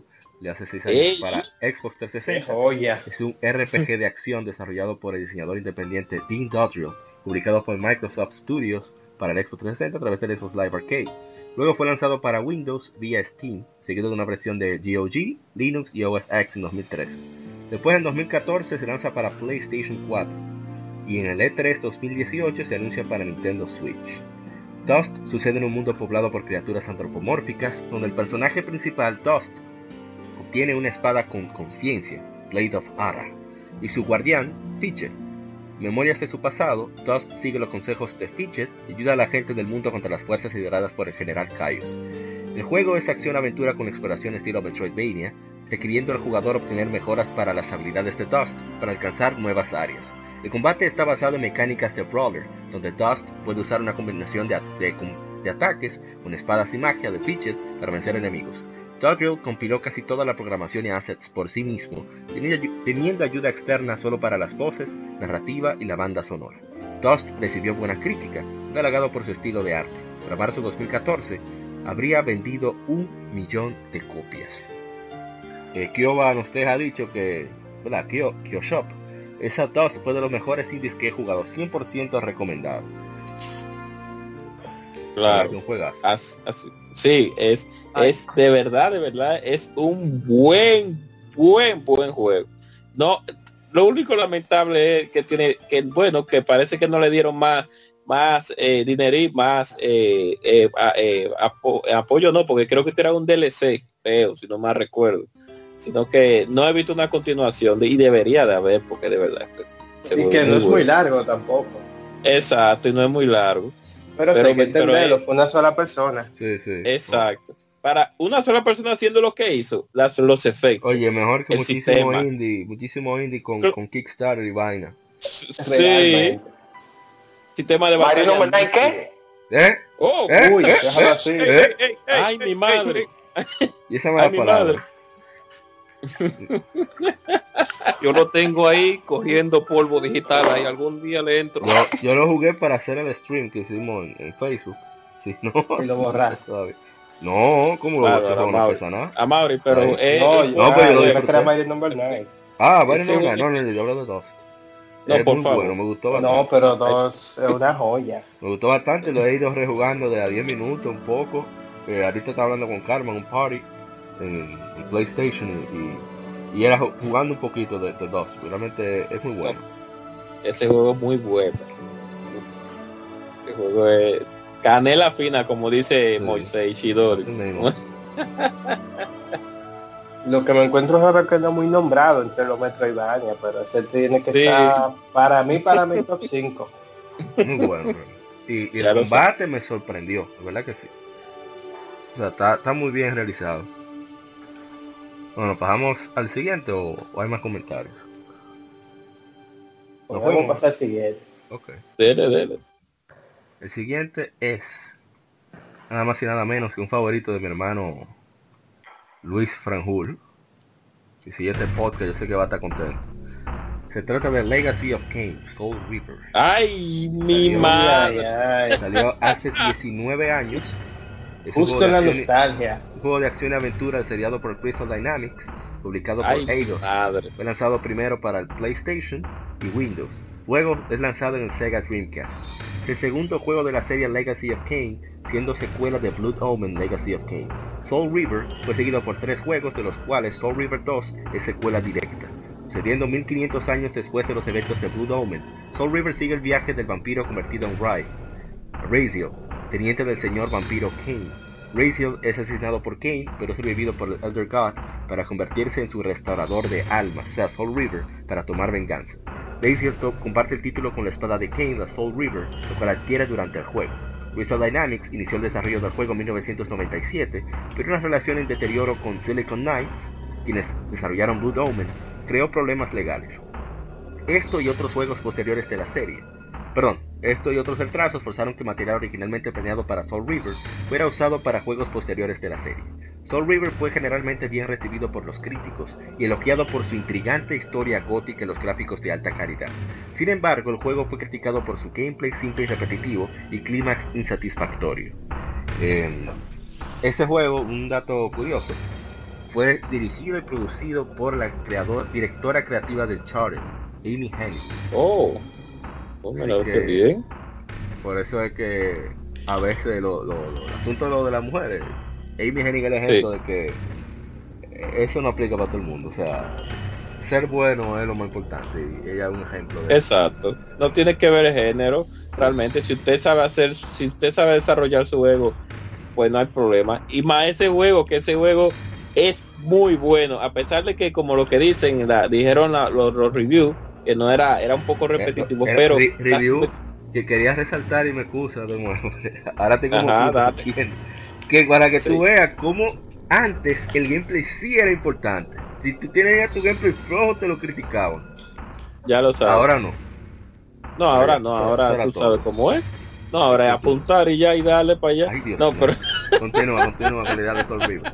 no, pero el el, el juego explotaba al PlayStation en su máxima capacidad de cierta forma. Porque había juegos que explotaban el Play, eh, Metal Gear, eh, la misma Soul River eh, y unos cuantos otros más. Pero ese juego estuvo está, está tan bien desarrollado eh, que esa gente de, de- el equipo de desarrollador de, de hizo un muy buen trabajo. Ese juego es uno de los pocos juegos que se oyen mejor en español de, de- de España por el, por el tono que ellos le dan a las voces que en la versión en inglés eh, de- dentro de mi punto de vista. Yo que lo jugué en español.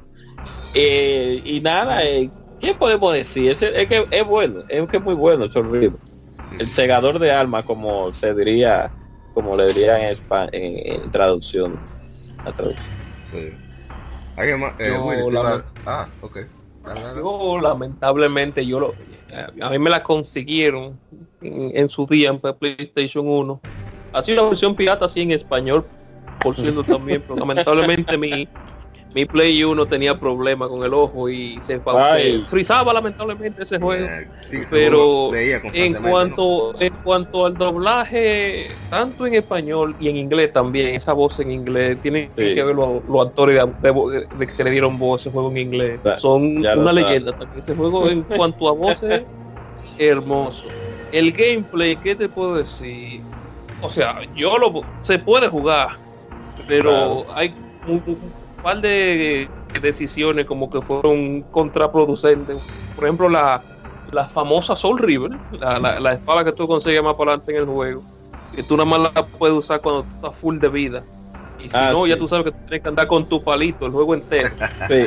ahí entrando en los monstruos, porque a, a puñetazo tú no vas a matar a nadie.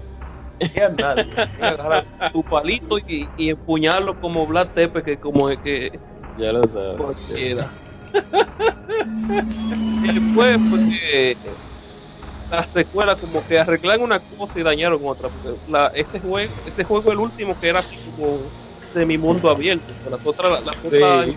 la volvieron más geniales este muy mal muy mal tienen que darle otra oportunidad a esa saga estos estos años Ojalá Crystal Dynamics ahora que expandió su estudio, se dio como un ruido ahí atrás, no sé qué. Sí, se Eh, oye un ruido. Ya Con, relación a eso, de, de seguir la, la, la saga, eh, según yo tengo entendido, ellos como que estaban haciendo eh, como un, un MMO o algo así, con Ay, personajes de River. Ay, no, ¿por un MMO, No, no recuerdo mucho, pero eso fue no, pero lo que recuerdo que leí. ya que Crystal Dynamics eh, se está ex- expandiendo ese estudio ahí en, en, en, en Seattle, digo en Seattle no, en el estado de Washington. Concho, que, que le den un chance a esa saga, eso cae bien. Es más, Ese juego le hacen un remaster ahora mismo y mira y lo ponen baratoso y de verdad que la gente le va a gustar. Yo sé Sí, que ellos podrían porque- hacer eso también, claro. porque estamos eh, secos, un poquito secos de eh, juego de ese estilo. Bueno, mira la misma eh, Darksider que va a venir con ese estilo God of War puro, no el de God of War de ahora, sino el, el God of War clásico. El sistema de batalla va a venir así, o sea que tú ves, eh, agarren esa misma Soul River, le pongan un mapita, le agarren, mejoren un chicken combate y ese juego se vende, Claro, ese juego se vende. ya que estamos... Denle ese juego a Blue Point ¡Ey! y que hagan un remake. ¡Ey! O sea, los maestros de los remakes. Bueno, eh, dos comentarios rápidos de, de- sobre el juego. Íñigo Rodríguez nos dice que la cinemática inicial es genial, juego en general le gustó y ojalá pudiera volver a jugar. Eh, Diego Zambrano Versosa dice, bien hecho el juego, la historia de los personajes, todo diría que es uno de mis juegos favoritos. Sería genial que lo lanzaran para PlayStation 4. Eh, ahí está, la misma opinión de nosotros, sí, que lo lancen de nuevo. deberían. Legacy of Kings Soul Reaper. Un remake, no un remaster, un remake, claro, como tú sabes, para arreglarle las cosas, para arreglarle un par de cositas, como dijo José de Caballero, eh, ahora mismo. Así es. Exactamente.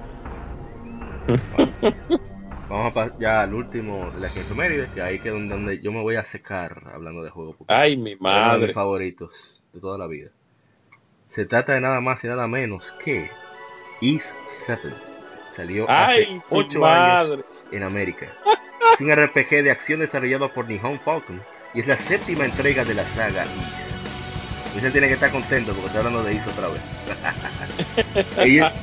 Originalmente fue lanzado para el PlayStation Portable, localizado en para Occidente por Exit Games. El juego fue lanzado para Windows en China y que luego fue trabajado por Exit Games para PC a nivel mundial. Adol y Doggy llegan a la capital de Altago en un intento de encontrar más aventura. Mientras exploran el pueblo se meten en líos por ayudar a dos hermanas que eran asediadas por dos caballeros dragón locales, que son la armada de Altago. Eh, Altago está basado en Egipto. Son encerrados pero gracias a su reputación como aventureros tienen una petición del rey para que investiguen unos extraños terremotos que ocurren recientemente, ya que sus hombres no han podido encontrar absolutamente nada. A lo largo del juego descubre que los cinco dragones, dragones están despertando una vez más para prevenir una gran catástrofe, dando sus poderes a Adol para que les ayude a evitar que suceda. En anteriores entregas de Is, los jugadores tenían que cambiar entre armas elementales o tipos de magia para causar daño a los monstruos y jefes. En este juego los tipos de armas determinan si el daño es efectivo o minimizado. El grupo puede tener hasta tres personajes, mientras que en combate es posible determinar cómo atacarán. Eh, perdón. Eh, los demás miembros son controlados por la, hasta tres personajes como un jugador controlando solo a uno de ellos. Los demás miembros son controlados por la inteligencia artificial, mientras que en combate es posible determinar cómo atacarán. Todos los personajes, excepto Adol, deben usar armas relacionadas con el tipo de daño asignado a dicho personaje. Pues que Adol puede usar una espada de cualquier tipo. Por ejemplo, Doggy puede usar armas de puño solamente. Eh, ah, visita en Digital Melas, que es un, el mejor fan site que hay de Is en todo el mundo en inglés. Tipo es, bueno, es tan duro Este que, podcast fue patrocinado por Is. y Oh, eh, es tan duro que la página oficial de Is nueva la hizo el mismo tigre de Digital Melas. Señora, ese tigre. y Digital Melas, este tigre de, sí, esa página es dura. Voy, eh, eh, eh, eh, pláyese ahí, porque usted se va a ir de playa. Sí, sí. No, este juego fue la, fue la, como yo de verdad conocí la saga y me enamoré, fue con, con E7. Sobre todo cuando, cuando ese inicio solamente, el audio que tiene, el nivel, la calidad, dije, pero ven acá, y esto es un PSP. Yo sé que el PSP sonaba bien, pero mierda.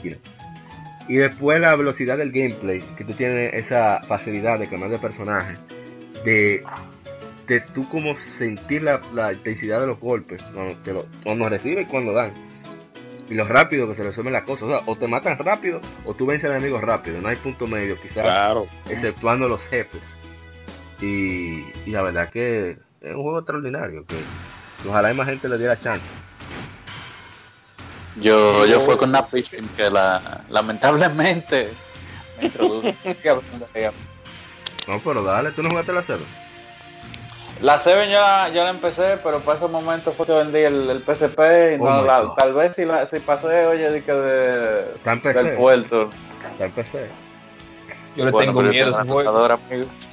Yo voy a, yo voy a jugarlo porque yo he sido purista con la CS, pero tengo que dar la oportunidad porque es el camino a tomar, lamentablemente, del Nihon Falcon. Entonces, yo le voy a dar, yo tengo mi PSP ahí a, a cuarta de chuleta, como dirían, eh, eh, eh, como dirían coloquialmente, esperando tener un tiempecito para darle la madre a ese juego. Lo voy a poner así. Yo jugué ese juego pirata. Y cuando lo pusieron a 7 dólares y medio lo compré. Con todo el gusto del mundo. O Con toda la sabrosura. Ese es extraordinario. Hicimos streaming en el juego. Y, y la verdad que, que se me olvidó que estaba haciendo streaming. Estaba jugando. Bueno, bueno, pueden escuchar tu, pueden escuchar tu review, que tú, tú le hiciste un review a ese juego en, en pues, o sea que No, fue, fue a la 8. Que por cierto, ah, para fue a la quien- 8, sí. Quien no sepa, Is está dividido como en tres partes. Que una es el tradicional, que le dicen Bomb System, que es la, las primeras dos Is. Después las otras, a partir del remake de Is 3, Oath in Holgana, Sí. eh, le llaman, no me acuerdo si Adol solo o algo así. Hay que chequear Digital Melas, donde ya tú manejas solamente Adol pero ya tú tienes un sistema de combate donde tú saltas, haces de todo, eh, tienes Exacto. un control de tu equipamiento y demás. Y este con E7 es donde inicia el que se llama Party System, sistema de equipos, donde cada personaje tiene habilidades únicas, eh, debilidad, fortalezas y debilidades únicas, por lo tanto tienes que cambiarlos estratégicamente para causar daño a- a- oponente. Entonces, cada entrega posterior, después de i7 sale Memories of Cell Z para Vita, también está disponible en PC. Ya se va puliendo y en Is 8 está, bueno, diga usted Willy, ¿cómo está la 8? Willy, aquí. Muy, muy, Ah. sí, muy buena, muy buena. Debo decir que yo jugué dos en PSP, que eran de las primeras, como tú decías, del Home System. Sí. Luego jugué Cell Z. Luego la hice Origins y pasar a 8 fue como descubrir otro planeta. De verdad que loco. está, esa saga ha ido evolucionando de una manera increíble. definitivamente. Y el audio de A7 es espectacular. Es una cosa de otro mundo. Pero, nada. Ah, eh, ese, ese Aldo tiene una suerte. Adol, no, no, No, Adol. a- Adol, no, Adol, eh, Adol es eh, eh, el link de la eso, de la, de la, de, de, de, de- de la, este de ese- suerte es el que tiene un reguero de mujer atrás y ya la trifuerza se acabó y ya pero a dónde le traían todos los barcos no, de todo. En, en E7 cuando inicia es una de las cosas que dice Dodi que Adol, llegamos a tierra sin un dino, oh my god. es la primera cosa que, que- que le da muchísima risa a uno. Oye, el, pobre francés del Diaño tiene una mala suerte. No, es como alemán. Ale, La- la alemán, zona- no francés. La No, sana, no es la- francés. no, la- de donde es Adol, supuestamente es de la, del, de la, donde está ubicado en el mundo real la selva negra o Black Forest, como le dicen, en Ale- al sur de Alemania. Alemania. creo que está. Ah, ok. Que por eso Peor, así. Esa, Por la persona de tan rústico. No, pues las personas de por ahí son generalmente así, pelirrojos y, y no son muy altos, porque no hay mucha abundancia de, de- Como es un bosque, yo tengo un cuñado de allá y es totalmente lo contrario y él lo vive diciendo yo yo nací allá pero me dicen que yo no soy de allá míralo el ahí, tipo bien alto es rubio mira. Así que Falcon hasta ese tipo de cosas toma en cuenta. Detalle. ¿Qué te va a decir Wi- Willy? ¿Qué le va- ¿Quién era que iba a hablar? Yo, yo le tengo miedo a ese juego. ¿Y por qué? Es el RPG que yo me que yo me he trancado más rápido de la historia. ¿Sabes lo que yo bajaba de ese barco y yo no sabía qué hacer? ah, sí, ahí no te Eh, dicen nada. No te dicen Ahí no hay nada. perdedera, ahí no hay perdedera. pero en verdad vale la pena. Eh, un juegazo. Estamos escuchando de fondo un- una presentación en vivo que hicieran eh, Falcon Sound Team, JD, Falcon JDK Band, eh, que hicieron en, en- en verano de 2010. Ellos siempre hacen conciertos de vez en cuando. Eh, y es una versión que es extraordinaria del tema de los jefes, de los 4 o 5 dragones. Se llama así Leyenda de los Legend of the Five Great Dragons de A7. Y, y es fantástico. Ellos siempre hacen conciertos también en, en, en el Tokyo Game Show, en el booth de Konami. Konami les presta el booth para que ellos se presenten ahí, lo suben a YouTube. Así que si les gusta la buena y, música nada más, y, y lamentablemente yo nunca voy a estar ahí, voy a tener que...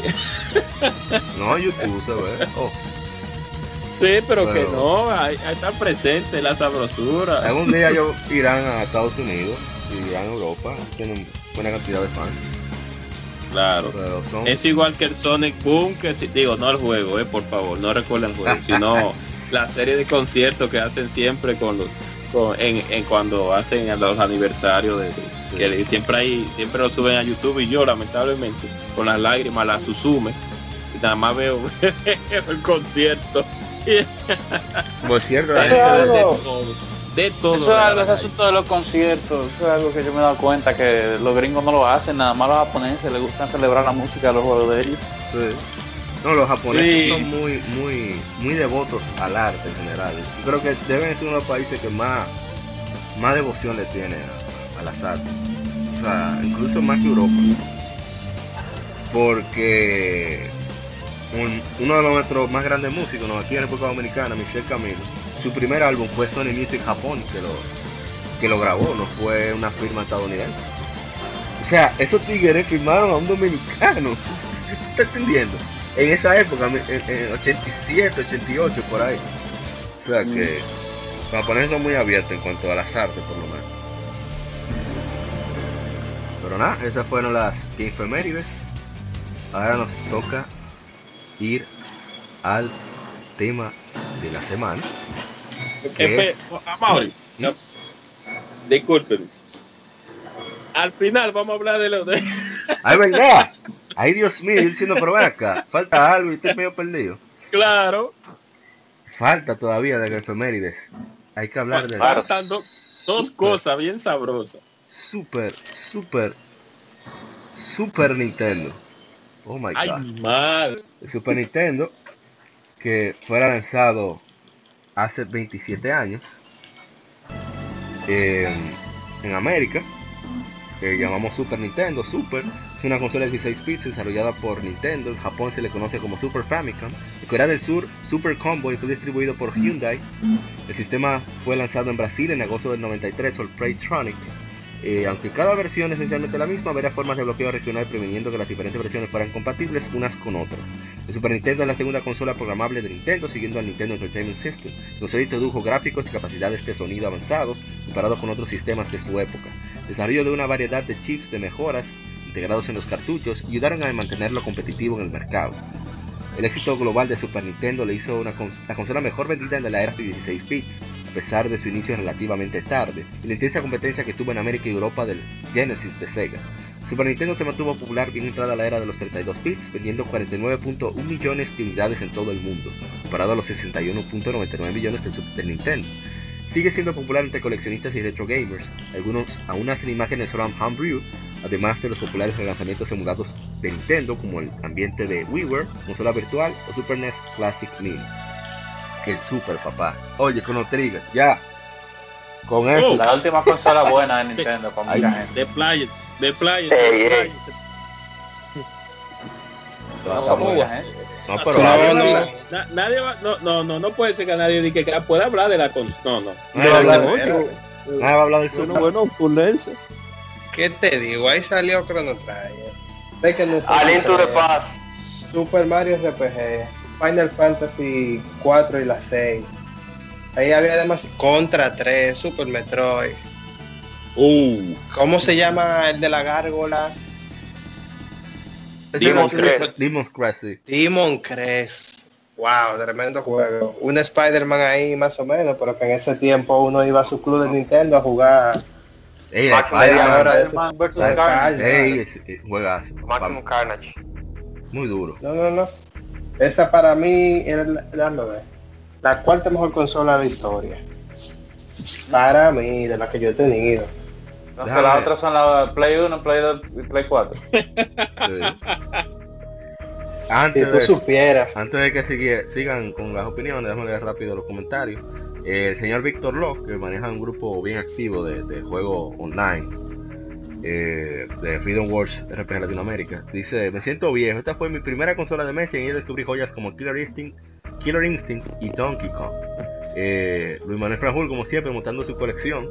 Nos muestra la Super Nintendo con Zelda Into the Past, Super Metroid, etcétera, etcétera. Tremendo juegazo. Maguita también tiene su Super ahí nítido con Super Mario Kart, eh, la Super Mario World y esta que no veo bien. Ah, Desert creo que se llama, no, no veo bien el nombre. Así que un pila de gente que tenemos que tienen el juego. Y dice Roberto Rodríguez Pérez de, de RD Gamers, la consola definitiva. Ya continúen. Sí, no, definitivamente. Yo puedo decir que yo empecé a, yo empecé a jugar tarde, ¿verdad? Porque yo no soy tan viejo como algunos de estos. Pero yo me inicié con el Super fue. Eh, que lo tenía una, una prima. Saludos Laura, yo sé que tú no lo estás oyendo, pero bueno. Eh, el hecho es que eh, no, o sea, cada vez que yo la visitaba allá siempre, préndame, esa, préndame eso y Super Mario, eh, la All Stars Collection. Y yo quedé loco con eso, con un Nintendo. ¿Qué? El Nintendo, Y- claro. Bueno, lo más, lo más cercano que había, y más barato, era un Game Boy, y eso fue lo que me compraron, así que fue con eso que me inicié. Excelente. Eh, eh. ¿Qué podemos decir? No, claro. Ay, mi madre. Una consola de 16 bytes. Veníamos de la presión de Sega con el Genesis. eh, porque lo lanzaron primero. Vamos a hablar de eso un poquito después. Y Nintendo con su monopolio aún en ese tiempo, de, eh, hablando ya modo históricamente, eh, soltando un poco la rienda porque Sega le estaba como Sega estaba magando y estaba mordiendo y, y, y Nintendo dijo, ver, ver, vamos a tirar el Super Nintendo. ¡Pam! Brutal. La, la line-up de juegos, de juegos demasiado, demasiado brutal en ese tiempo. RPG de calidad. Increíble. Juegos de pelea de calidad. Tantas sagas que nacieron ahí. ¿Qué Exacto. Fire? ¿Qué Juego de tiro de calidad. Juegos de, de, de, de puzzles de calidad. De tiro de calidad. De pelea de calidad. Bueno, el de RPG de el- calidad. O sea, el- De el padre- deporte. El de padre deporte de, de de ca- PlayStation 1, o sea. ¿Quién no jugó NBA Jam? ¡Ey! Ajá. Hasta yo. Madden empezó ahí. madre, está- La- Los Entonces, FIFA. digamos, un, un chip de sonido mejorado, o me- mejorado el de, del de Nintendo, lógicamente, y mejor que el del Genesis, que ahí donde uno escuchó grandes piezas como el como las como las como la- las cuales y po- podemos mencionar las, las piezas de Final Fantasy 3 cuando están en el La en ópera. el la ópera exacto cuando se les de la ópera Dios mío. Ay Dios mío. Y Chrono Trigger por así Ay, decirlo tenemos y RPS RPS como Terranisma que no vinieron Dios. que, que, que de una ay mi madre Dios mío. Eso- de los, creadores, Gaia, de los creadores de X, esos dos. sí Illusion of Gaia eh, también como mencionó Sí. eh, a- eh, Act Racer que bien difícil pero es brutal Ah, Eh, pero espérate, F-Zero, papá. F-Zero, sí, sí. también Salió con la consola. F0 Star Fox. Super- Star Fox, ay mi madre, Toon Donkey Race Kong también. Donkey Mira Kong eso en 3D. ay. Cuando salió Donkey Kong Country, ahí fue que la gente con Sega, incluyendo, me dijeron, mierda, pero yo iba a votar esto. Y ya, ¿Qué es esto? no, no, no, no. Ese equipo de Rare con ese juego abusó del Super Nintendo. Sí, sí, o sea, no hay desperdicio. Una violación total.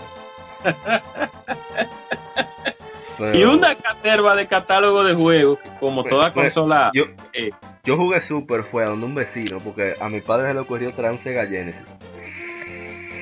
Quería mi Super. Pero nada, yo me mudaban del vecino. La mudanza viene mucho, Willy. De esa época. La mudanza de esa época, Willy. Wow. Y yo babiando cada vez que yo veía a ese, a ese Yoshi sacando la lengua. Yo mierda, mano, qué vaina. Y la Mega Man, cuando yo vi Mega Man yo lloré, yo mierda.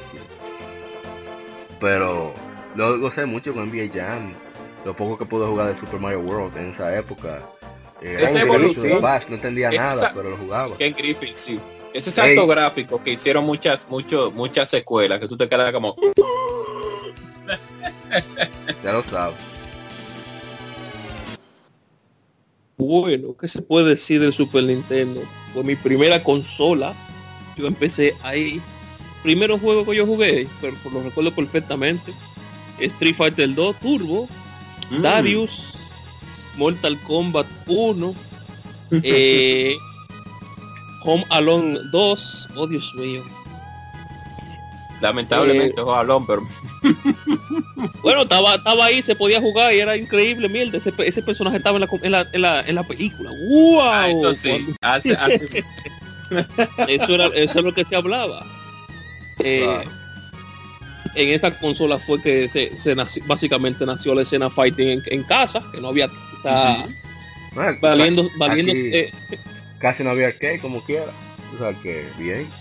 No, no, en eso, en estos, en esos Había, lo tiempos que no había era habían, sus lugares, habían sus lugares, estaba estaban, estaban todos esos, esos fantásticos por ahí, estaba el famoso video Sama, que eso había muchos lugares. exacto. pero obviamente para un carajito del barrio como es como es uno que ah, armaban su club de Nintendo ahí con cada un Super Nintendo con su Mortal Kombat 3 otro Super Nintendo con Street Fighter otro con la Killer Instinct hermosa cinta negra por cierto qué podemos decir también podemos decir que los por de, de, de maquinita eran, eran hermosos de, de- principalmente los de Konami eso era ping pong lo, todito lo todito lo, lo por de, de- No, pero ten de cuidado con eso de de Super Ping Nintendo. Porque, porque Nintendo lo que hacía era que metía la mano y que aunque le hicieran downgrade a los juegos, tenerlo en su aparato, pero No, que hacía- había mucho por flojo, da- ¿eh? downgrade, pero Habían pero- por flojo realmente.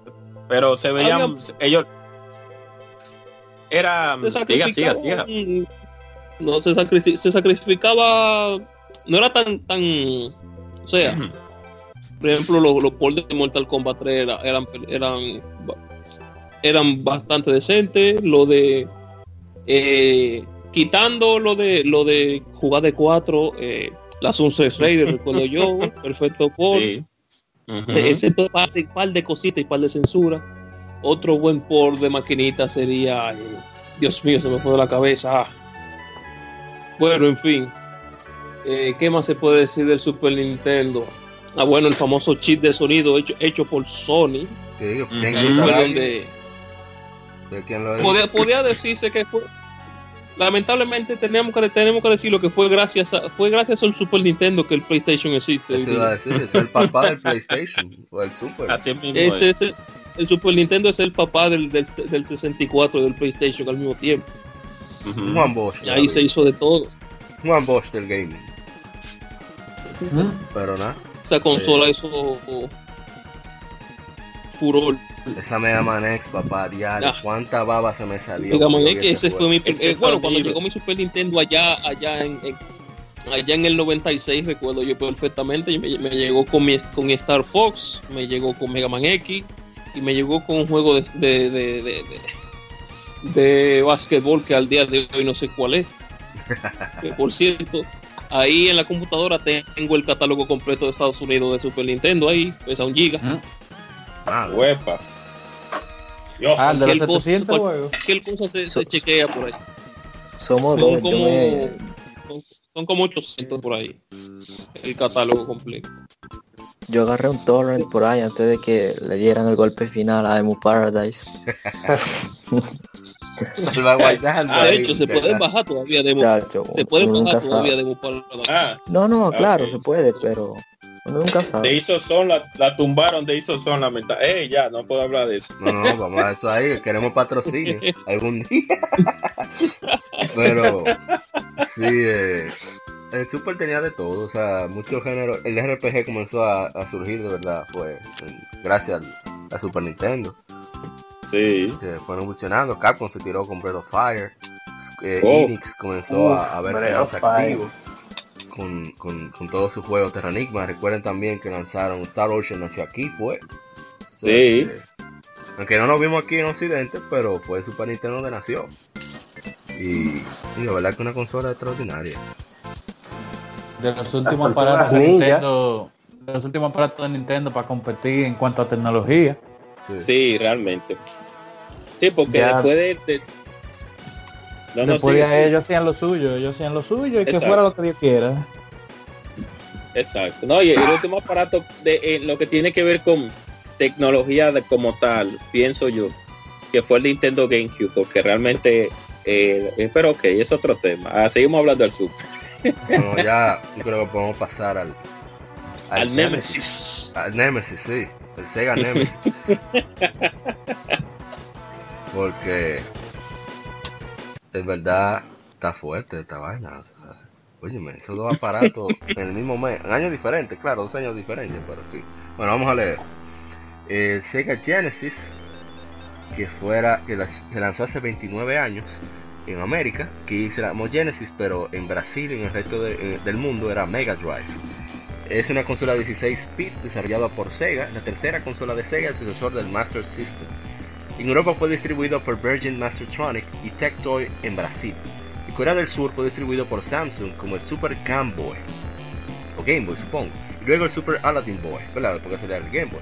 Diseñado por un equipo de investigación y desarrollo supervisada por Hideki Sato y Masami Ishikawa, el hardware fue adaptado del board del, System 16 de Sega, centrado en un procesador Motorola 68000 como CPU y Zilog Z80 como controlador de sonido, y hardware del sistema de video que permite sprites, scrolling, etc. El sistema tiene una librería de más de 900 juegos creados por Sega licenciatarios distribuidos en cartuchos. El Genesis tuvo varios accesorios, Mega CD, que, que ¿cuál era el otro? 32X, etcétera. Sega creó dos servicios de redes para apoyar a Genesis, Sega MegaNet y Sega Channel. En Japón no le Sí. fue muy bien contra sus, contra competidores, el Super Famicom de Nintendo y el PC Engine de NEC, pero fue exitoso en América, Brasil y Europa. Los Sportster Arcade, la popularidad de Sonic the Hedgehog, varias franquicias de deportes populares y el marketing agresivo, posicionó como el sistema cool para adolescentes. El lanzamiento del Super Nintendo dos años después en América y Europa llevó una feroz batalla por el mercado, referido como la Gran Guerra de Consolas por periodistas e historiadores. Esto generó interés por la industria entre el público general. Varios, juegos causaron controversia por su contenido violento, lo que llevó al crear el Video Game Rating Council, predecesor del Entertainment Software Rating Board, que todavía existe hoy en día. De te- 30.75 millones de Genesis fueron vendidos a nivel mundial. Además, 3 millones de variantes de Tectoy en Brasil, Majesco proyectó 1.5 millones y menores cantidades en Corea del Sur por Samsung. Varios títulos han sido lanzados en servicios como la consola virtual de Nintendo, Xbox Live Arcade, PlayStation Network y Steam. Eh, Sega Genesis. eh, yo quiero solamente hablar un poco de la situación en Brasil. En Brasil eh, nadie conocía a Nintendo. Porque Tectoy era una empresa que estaba, creo que era en Manaus, no sé, en una de esas zonas donde había muchas zonas francas. Y, y dijeron, hey, pero vamos a producir esta vaina aquí para que no tenga impuestos. Pues si tú produces, tú ma- manufacturas cualquier producto en Brasil, inmediatamente ya se caen todos los impuestos. Y les fue súper bien. Bueno, era tan así que mientras nosotros estábamos aprendiendo inglés para poder jugar Fantasy Star o cualquier vaina de esa, ellos lo tenían en portugués, direct- traducido directamente del japonés. O sea que nos Qué ventaja con eso, ya lo sabes. Entonces, Obrigado. Nada. Obrigado. ¿Qué, qué podemos decir del Sega Genesis? Oh, bueno. oh, eh, y me disculpa si alguien iba a hablar. Eh, en Vale, para es que para uno se emociona. que ¿Alguien iba a hablar? Dale, De- dale. ¿alguien? Dale, dale. Ok. Me fui. Eh, fue- Disculpen, ¿eh? Uno se emociona a veces. Eh, Nintendo venía sólido, dándole en la madre al Master System en América y en Japón también. Y Sega hizo como Mike. Exacto. Y Sega hizo como Microsoft con el Xbox 360. Señores, vamos a tirar la consola pri- la co- primero. vamos a tirar esta consola primero. A ver qué pasa. ¡Boom! La consola llegó.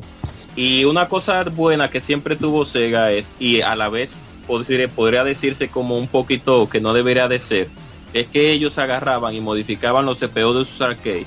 Y por eso los ports muchas veces los ports salían de arcade a consola, salían casi Uno tan uno. bien. sí. Exacto. Que era algo que realmente yo lo, eh, eh, eh, si uno lo, se lo pone a pensar de esa manera, lo ve excelente. Principalmente los ports de arcade. Entonces, ¿qué pasa? Eh, Sega iba a pensar, eh, de- su mascota era el Skid y después un momento a otro vino este hombre Yubinaka y no me recuerdo el otro ahora, el otro y tiraron a Sony, y lo- eh, exacto. que es Ay, mi eh, madre, cuánto- el, el jefe de, de diseño, fue, fue el jefe de Exacto. diseño en Naughty Dog como para Crash, no, no con los Crash, pero sí para Jack and Daxter y Uncharted. Y ahora está en Ya Nintendo tú haciendo sabes. quién sabe qué. Sí, sí. Ya de- Entonces llegó Sony y ahí, ahí fue donde ahí fue donde eh, eh, eh, Sega le dijo in your face bitch ahí eh, comenzó la verdadera guerra y, un- y una consola que los desarrolladores te- le daban más, más le daban mejor cobertura tanto en en sol en, en sol en solvencia en, en eh, lo dejaban suelto. Y Sega no le importaba lo que le tiraran. Tú quieres tirar un tigre dándole una puñalada en el cuello a una gente dale no importa dale para allá y Nintendo, no, Splatterhouse. eso no se puede aquí. Y una consola más barata y el desarrollo era más barato. Dime tú, ¿cómo no? Cuando el Sega comenzó a, a coger estado y a darle para allá, no había forma. Nintendo tuvo que, que, que- que ar- agarrar y, y, y zapatearse y lanzar Super de una vez. porque Pero el Sega Genesis como tal tiene muchos buenos juegos también. Lo que pasa es que en este país no se conoció mucho. Por, ustedes saben por qué. Es Claro. como El, ahora que todo el mundo tiene Nintendo Play- estaba, todo el mundo tenía el. Nintendo. no, no hay forma igual que Nintendo. ahora que, que todo el mundo tiene Play 4 y, y quien tiene Xbox One dice no yo yo tengo otra cosa yo no tengo Xbox One Yo- Yo soy uno de Pero esos sí. Genesis.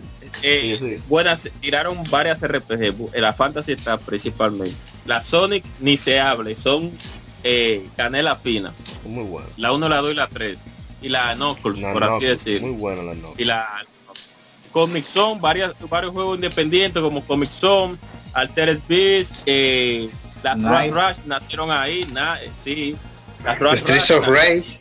Street of Rage, la, la misma eh, Edward Jean salió primero en, en Genesis y muchos juegos que salían en Super que uno lo jugó en Super. Primero salieron en Genesis, Aero de Acroba salió primero en Genesis, Edward si no, salió primero. Salían después. Exacto. Porque Exacto. Nintendo pedía dos años de exclusividad o algo así. Exacto. Y es esa, ese monopolio, ese, esa guerra de Sega ayudó a Nintendo a aflojar el ala con ese monopolio, la que venía de Nintendo arrasando. o sea que gracias a, a Sega, por así decirlo, eh, que nosotros tenemos esa diver- eh, en, en cierto punto, esa diversidad de consolas que, que, que, que- podríamos tener ahora, que uno tiene donde elegir. Sí. Eh, y además de que el, el aparato, aunque no tenía la misma calidad de sonido ni de color, eh, tiene los, los hercios que tenía, as- permitía que los juegos en Genesis corrieran mejor. Muchos juegos que tuve en, Ge- en Super y lo ves en Genesis, después tú dices, pero, señores, pero ¿qué es lo que pasa? Aquí como que hay como una... Sí, Pero en Genesis es la. CPU, la CPU del Genesis era, corría a mayor velocidad. Según tengo entendido, dicen los rumores, la CPU del Super Nintendo iba a ser potente también, pero iba a costar demasiado, entonces tuvieron que downgradearla. Por eso es que muchos muchos juegos van van más lentos en Super Nintendo. Ujú. Según dice, claro está. Ah, Mauri, Playa Pues- es un ching ahí que usted tenía su Genesis o a otra persona. Sí, no, yo tenía mi Genesis, yo jugué muchísima vaina, Rocket Knight Adventures, toda la Sony, la Sony de la 1 a la 4, le di en la madre. Yo jugué la Sony 2 con Knuckles. Eh, Ah, con tu, con tu Con- tecnología de punta de cartucho, ¿cómo es? con mi doble cartucho ahí, papá. Sí, sí. La Gunstar Heroes, diale, qué juegazo. Dios. Juego, eso, los pláticos de ese tiempo. Ya lo sabes. Yo le di en la madre a ese juego. Pero en la madre. Me gustó Ahora di pila. que nadie jugó el de Michael Jackson entonces. Muy yo no lo llegué a tener. Yo lo quería, sí. Era duro también. Pues bueno. Y, y ya que mencionaron Michael Jackson, ya que, me- ya que mencionaron Michael Jackson y mencionaron Sonic, el chisme de que fue, o el chisme confirmado, de que fue Michael Jackson que hizo parte del soundtrack de, Sí. de Sonic de 3. Sonic De que 3. a él le gustaba mucho Sonic. Incluso el segundo stage de Sonic 2, eso es un tema, de- yo no sé si fue él, pero un tema de Michael Jackson completamente. Que voy a ver, lo voy a buscar ahora mismo para que se escuche, ¿verdad? Pero yo disfruté muchísimo mi Sega Genesis. Babiaba por el Super, sí, pero... Eh, Y la, la, la Ice Cap también, la Ice Cap son de la, de la 3. Sí. Chemical Eh, Plant eh, Song eh, se llama el, el- el tema que digo, el segundo stage. Y si se escucha, es Michael Jackson puro. Michael Jackson le gustaba mucho Sonic, o sea, lo jugaba. Pero definitivamente que el Genesis tenía su jueguito y... No, y que, y que, no, es como, es como, ustedes dicen, mira, en los Países Bajos de Estados Unidos, lo del sur, como en todos los países, que la parte del sur es una de las partes menos desarrolladas regularmente. Un aparato que fuera más barato que el Super Nintendo, los juegos eran más baratos que el Super Nintendo. Dime tú, o sea, tú tenías diversión porque tú veías el Super y, y- y el Super estaba un poquito como, eh, eh, era un poquito más caro. Entonces Sí. tú le decías, bueno, déjame yo regalarle el Genesis a, a mi hijo que lo al fin y al cabo lo que quiere jugar. Y dime tú, eh, Sega fue cogiendo caminos por ahí y por ahí y dándote y, y, de- y- y tirándote jueguitos que no era que eran tan, de calidad como el de Super, pero te lo tiraba, sí, te lo tiraba y, y, ju- y juego, y juego, y juego. No, así no. Eh, Sega de verdad que a, a pesar de su mal comportamiento, eh, sí, como, como toda esa vaina. Pero Se- Sega siempre fue un, un visionario de la tecnología, el, el equipo, mejor dicho, de la, el- en ese tiempo. Porque a pesar de que fallaron muchas cosas que ellos hicieron, pero había una visión de innovación también. Sí. No, pero muchas cosas. eh, vi un video del Gaming Historian hace poco eh, del Nomad, Sega Nomad, que yo nunca lo había visto. Y saludo a- a- al señor Papinabe Papilongui, Joel, que, que tenía un, que tenía, di que no, tenía uno. El Nomad, que es el Switch antes del Switch, era un Genesis portátil. Que se Exacto. conectaba a la televisión y toda la cosa como un Genesis normal, y tenía hasta su puerto para segundo control. Eso es una cosa extraordinaria. Dime tú. Y Estamos hablando de Dime los tú. 90. Tigres salieron con eso. Así que, no, no. Y los juegos de Sega, Sega ha vuelto con fuerza. Después de comprar Atlus, solo ha ido mejorando en cuanto a la calidad de entrega de, de, de sus juegos. Claro. Increíble. Ya, ahora sí podemos creo que pasar al, al tema de la semana. ¿O alguien más va a hablar algo de eso? No, Bueno, el, Eres. si me permiten, ¿verdad? Claro, claro. Pero para allá. Bueno, el, el Sega Genesis, como, como han dicho, ¿verdad? Eh, permitió diversificar el mercado, pero realmente la, la librería de Sega es, es muy buena. Y, y, ¿verdad? Tú mencionabas Costa Hero, dio inicio a Treasure, que para mí, como dijo Emanuel, los Platinum Games antes de Platinum Games. Eso era un equipo Konami que se saltó de ellos.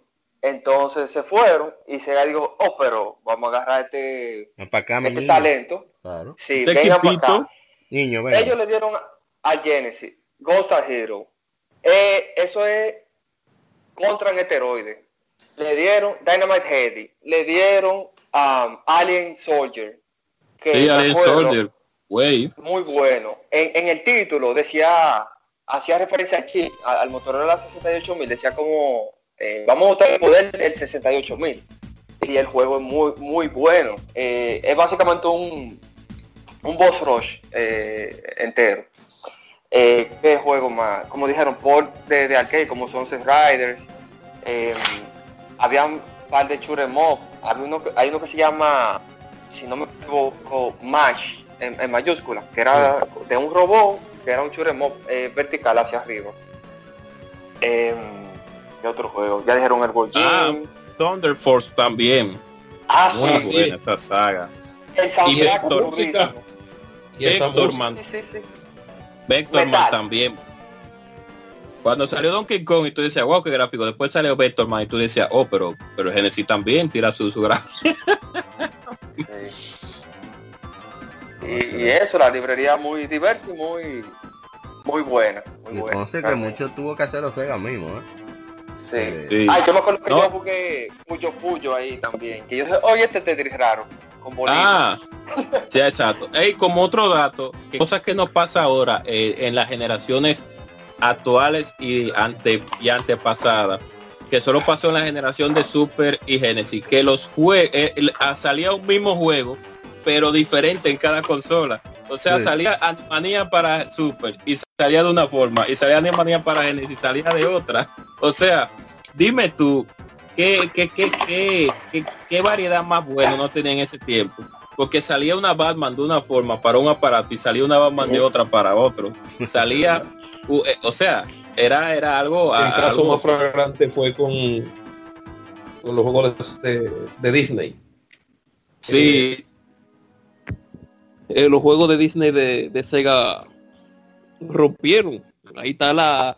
Usted que se Aladino. el que se crea duro en Dark Soul, que sepa que se pase la, la, la Dion King, a ver si qué bacano. Ay, concha.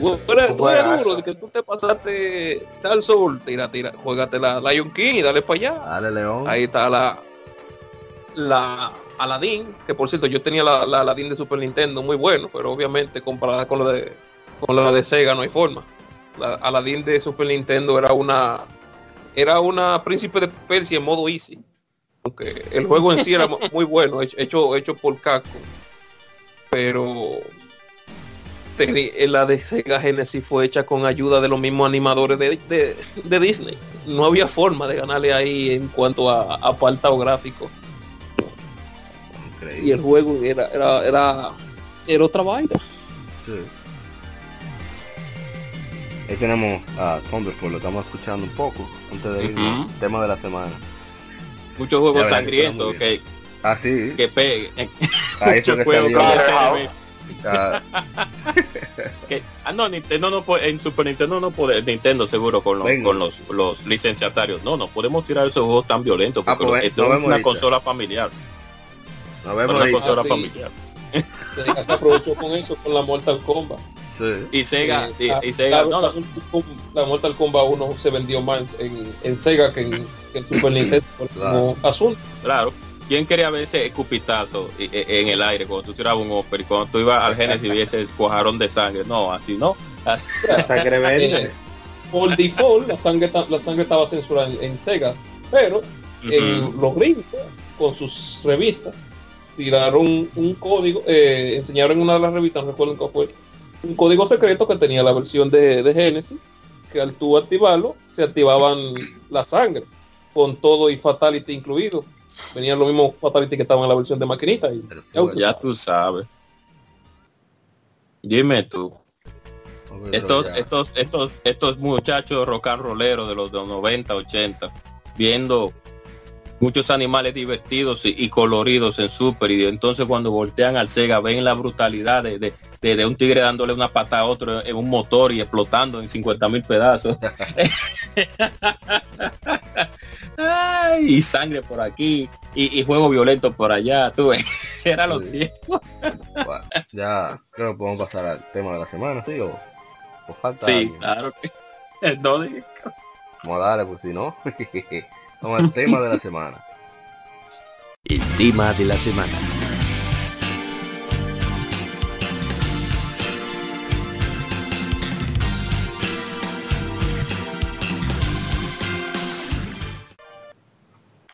Que este, esta semana es el precio de los videojuegos. Eh, primero creo que vamos a tirarnos a la consola primero. Ok. No sé, decir a usted y los caballeros que, que se desplayen Bueno, ahí. vamos a darle a la consola. Eh, las consolas han ido eh, subiendo de precio, entre comillas, de, en su lanzamiento, no que vemos los cambios que, que han tenido eh, con los años, sobre todo la consola de los de aquella época, aquellas épocas de, de, de, de- hablando del Nintendo para acá en adelante. Y aquí aquí hay unos ejemplos, por ejemplo, la Atari 2600 salió en 1977 y su costo era de 199 dólares con 99. Pero con la inflación, eso viene siendo el equivalente a 771 dólares con 83 centavos. o sea, Y se quejaban del Play 3. entonces a eso voy. El PlayStation 3 salió en el 2006 y su precio de lanzamiento era 599 con 600 99. dólares. Pero con la inflación termina en 695, no es un, un- un precio tan elevado. Pero el Saturn, si vemos el Saturn, salió en 1995, salió en 400 dólares, pero el equivalente al día de hoy serían 613,84. El Xbox One no ha tenido ningún cambio, y el PlayStation 4 tampoco, y el Xbox 360 eh, sí tenía cierta diferencia de 399 a 479,99. Si vamos con lo de Nintendo, eh, vemos todavía cierta diferencia. El NES salió a 199,99 y con la inflación subió a 434 dólares con 69 centavos. Super Nintendo a, lo mismo, 199 y el precio sería con la inflación 343, 64 lo mismo y subiría a 298. El GameCube a 264. El Wii, que salió un poquito ya más elevado el precio, 249,99, sería 290. Y el Wii U, que sería 349,99, sería 356,62. Y el Game Boy, eh, bueno, el Game Boy a portátiles salió 90 Ay, dólares y con la inflación sería 169,73. El Game Gear salió a 149,99, hoy sería 257,56. El Game Boy Color salió a 69,99 en el 1998 y hoy serían 100 dólares con 42 centavos, o sea, no tuvo una inflación tan grande. Y el Game Boy Advance, que salió a- a 99,99, eh, subiría a 132 dólares con 12. Si vamos ahora con la siguiente generación de consolas portátiles, el 10 salió a 150 dólares y el costo sería 185.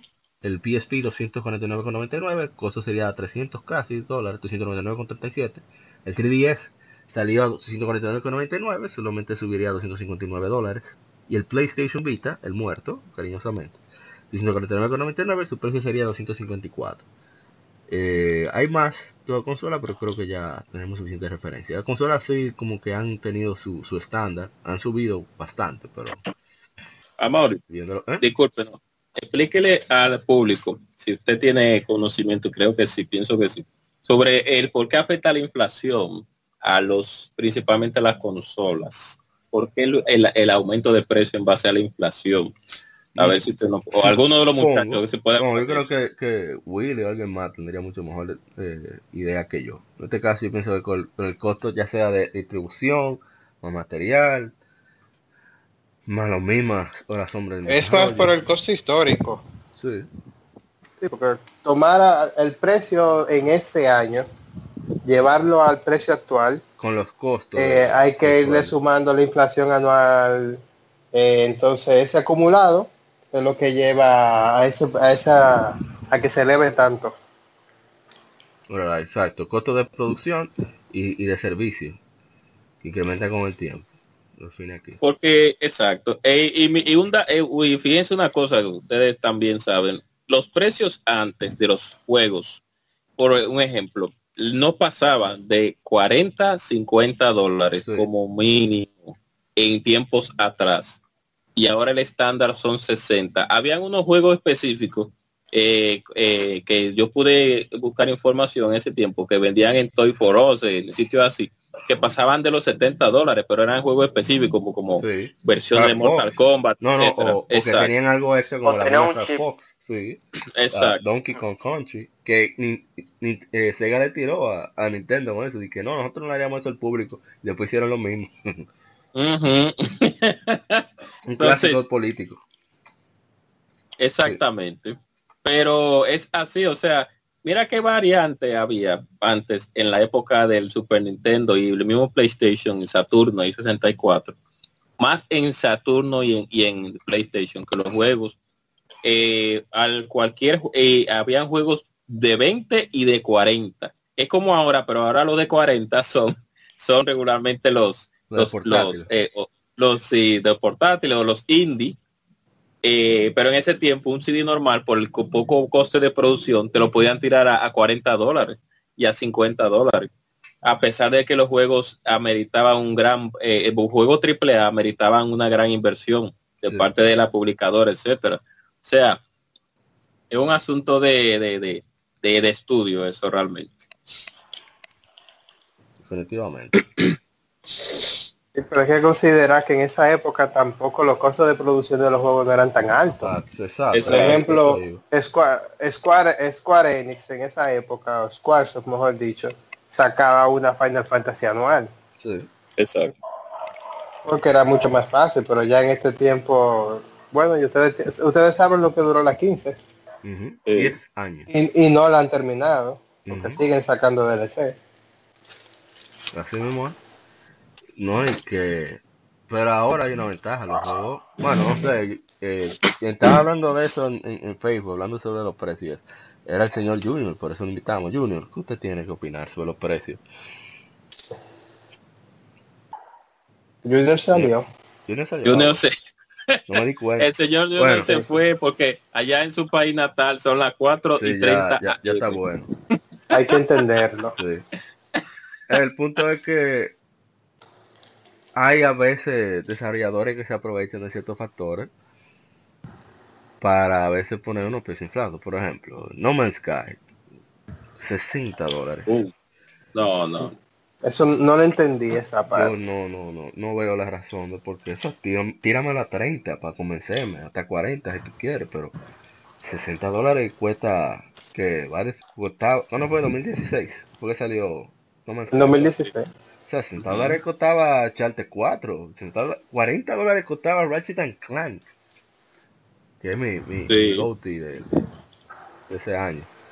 Óyeme, entonces, como que a veces los desarrolladores tienen que ubicarse en el plano de con quienes están compitiendo. Exacto. Pero Bueno, a- no, aquí una... Exacto. Diga, diga, no diga. puedo diga. defender, sí, no puedo defenderlo a ellos, pero más de un millón de gente se la compró a 60. Fácilmente. Entonces, cuando tú te pones a pensar, tú dices, eh, ellos se arriesgaron, pero el público cayó. Exacto, 60 millones. Sí, Por eso lo ahí. hacen. Exacto. No, y que ahora, y que ahora, ah, bueno, en la generación pasada y ahora, que no se, ha- no se veía eso. Ahora te tiran tres versiones del mismo juego. La Season Pass, la normal y la Ultimate, por, por así decirlo. Eh, que prácticamente eso se podría, se podría hacer en un solo, en un solo juego, en un, en un mismo, en, en una sola versión del juego. Si lo quisieran así y cobrártelo, y cobrártelo, dejarte los mismos 60 o cobrarte un 65 70 si tú lo quisieras Sí. pero eh, el precio el precio real que el precio real de los juegos indies también es otro problema hay juegos que no no no me ameritan ese tiempo y ese y ese nivel de desarrollo tan alto en su creación y te quieren que, que está 40 45 a ver no que tú consigas una rebaja eh, y ni siquiera son juegos así que tú digas wow eh, voy a dar voy a dar mi dinero por eh, eh, un juego que se ya que se vea como vamos a suponer diciéndolo de manera eh, graciosa como Undertale y me van a quitar 50 Nunca. No, no, no. Oye, si el tigre de Undertale, a pesar de la fama, no pasa. ¿Cuánto que cobra el 15? 20. Sí. Óyeme. Y, y estamos hablando de un juego que es súper. Estamos hablando de, de que gente de todas las edades quedó loca con ese juego. Entonces, como que hay que cuadrarse, hay que ubicarse. Pero, Hay ciertos desarrolladores a los que yo no les compro juegos de salida por esas razones. Esos que tiran esa de que Gold Edition y al final no traen nada a la versión eh, vanilla, por así decirlo.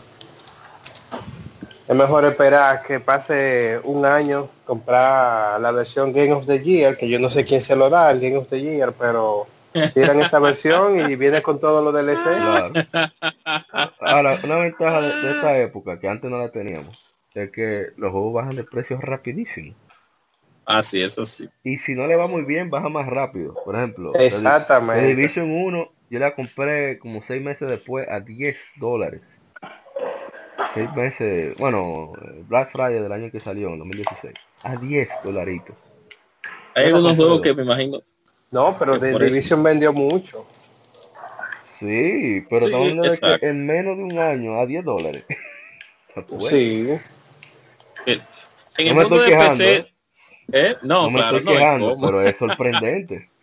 Eh, este camarada que, que no lo escucho, eh, que puede hablar sobre el, el- el- Ah, el maravilloso, sí, el maravilloso mundo de la, de, de la computadora. ¿Cómo se que- manejan los precios en PC? ¿Cómo se queja la gente? Digo, se queja no.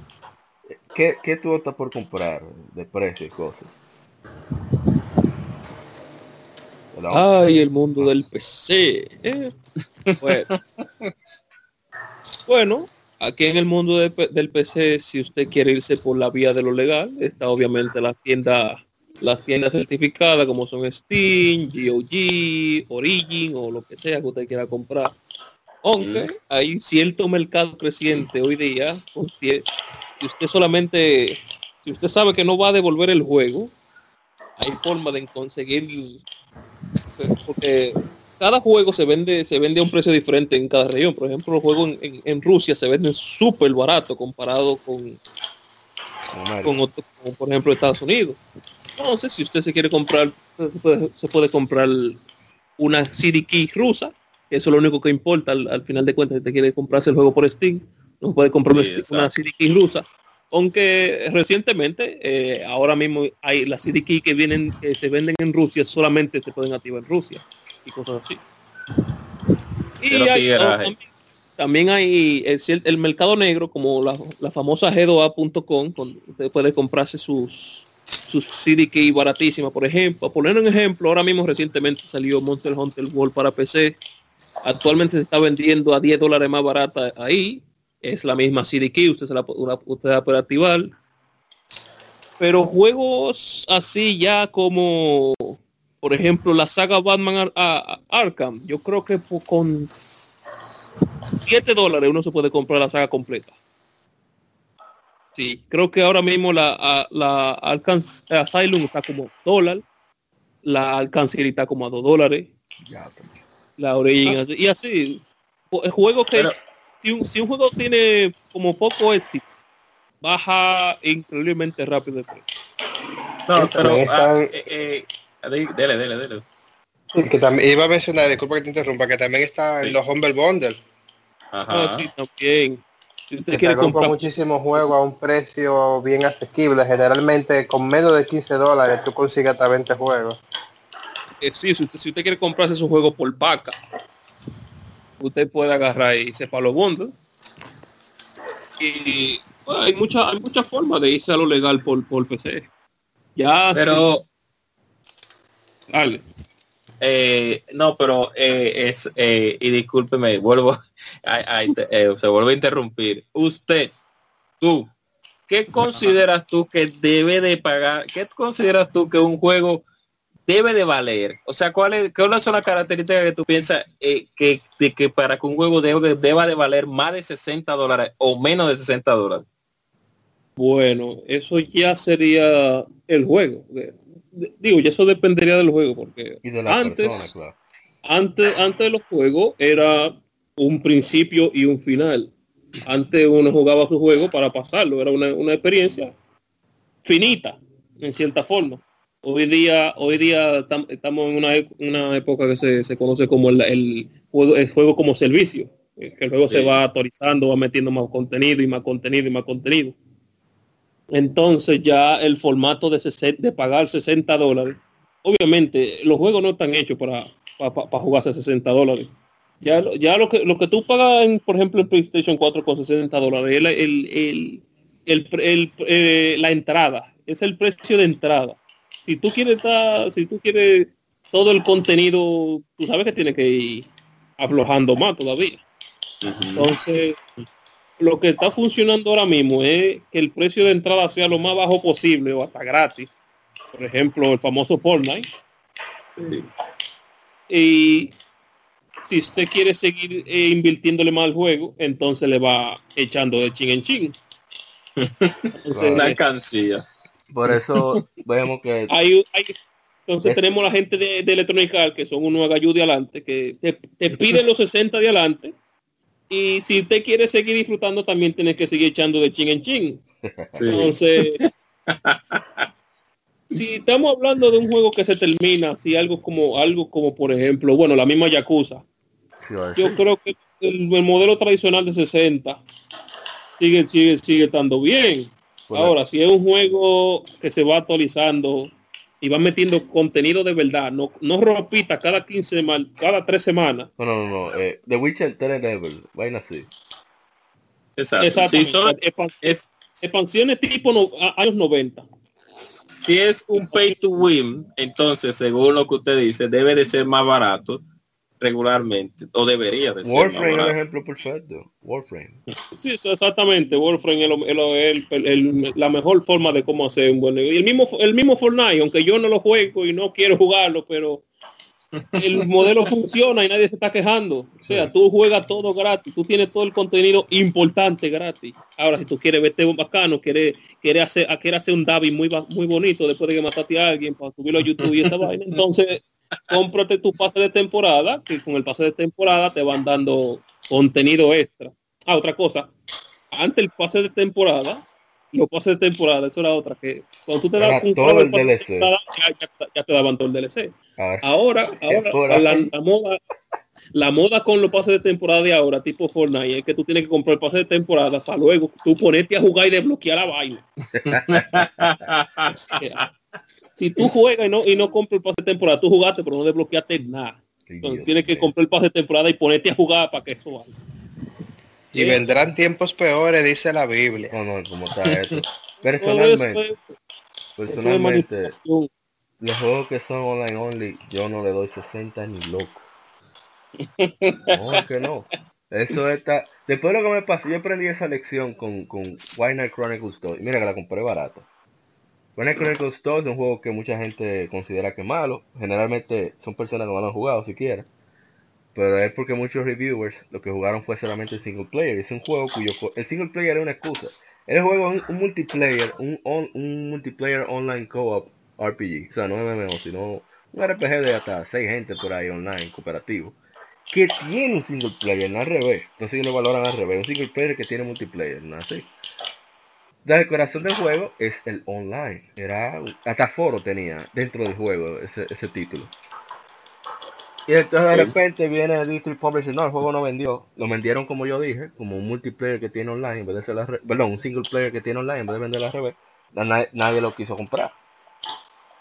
Entonces, el juego le fue mal y District Publisher dijo, no, eh, vamos a hacer los servidores porque los costos no dan. Y Sony dijo, bueno, me- eh, yo no fui que lo lancé, así que no me meten en eso. Y el online se murió. Y dije, pero bueno, entonces yo me quedé con medio juego. Y en Así, ¿no? casos como Star, Star Citizen, entonces, que, eh, eh, No, no, no, Wow. a todos esos No. jeques que mantienen ese juego, toda mi felicitación. Por esa muestra de fe. Va para 200 millones de dólares recaudados y no ha salido oficialmente. Yo quiero, yo quiero que eso se detape de verdad, para que se arme la del diablo. Que Mighty, Number no. 9. Es ver- Mighty Number Nine, vamos, vamos a ver a Inafune como un santo. No, no. Mighty Number 9 son unos, los- vamos por decirlo así, unos niños de teta delante de los de Star City. Unos gaticos. Ay, Dios mío. Bueno, pero definitivamente juegos así como servicio que son online, online only. Yo difícil que... No voy a decir nunca porque uno nunca sabe. Pero es muy difícil de que yo da full price. Porque que yo estoy sujeto primero a, a mi servicio de internet. Si no tengo internet no puedo jugar. Segundo, Exacto. que el servicio de la consola o de donde sea que yo esté jugando. Por lo tanto, también estoy sujeto, Claro, porque ya- por último, Porque ya te está pagando un plus para un, un- usted está pagando servicio de internet y está pagando también servicio para poder jugar online en, en consola principalmente. Y ahora hay que sumarle el costo. Perdón, el costo no, perdón. El servicio de la compañía. Si nada de esas tres vainas se cae, yo no puedo jugar. Exactamente. Demasiadas variables. Sí, entonces, vuelvo y digo, no digo que no lo haga, por ejemplo, yo juego Rocket League. Y, y cuando no tengo online, que tengo, me pica ahí el, el, el- el nacidito de Rocket League, eh, me vuelvo loco. Pero lo tranquilo que yo estoy cuando yo pongo un The Witcher 3, un, un Odin Spear, un Yakuza, un mismo Nioh, que a pesar de que Nioh tiene mucha vaina online, no es vital. Óyeme, no, no, no, no, no.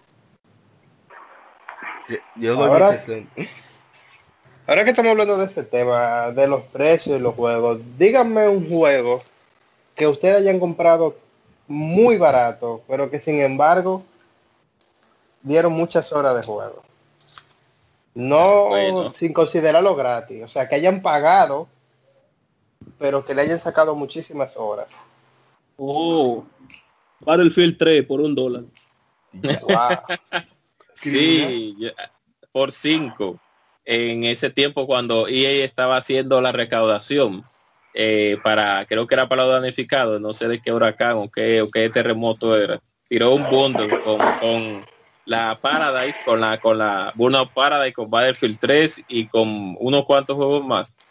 Lo tiraron a esa, eso es lo bueno, ese es lo bueno eh, en mucho, en, en cierto punto también en el mundo de la, de los juegos de computadora que los juegos también eh, también bajan a dan muchas ofertas. En play en, en las consolas lo hacen también pero en PC es más agresiva como las ofertas sí como Sí. y más si está en digital. Eso eso es algo bueno.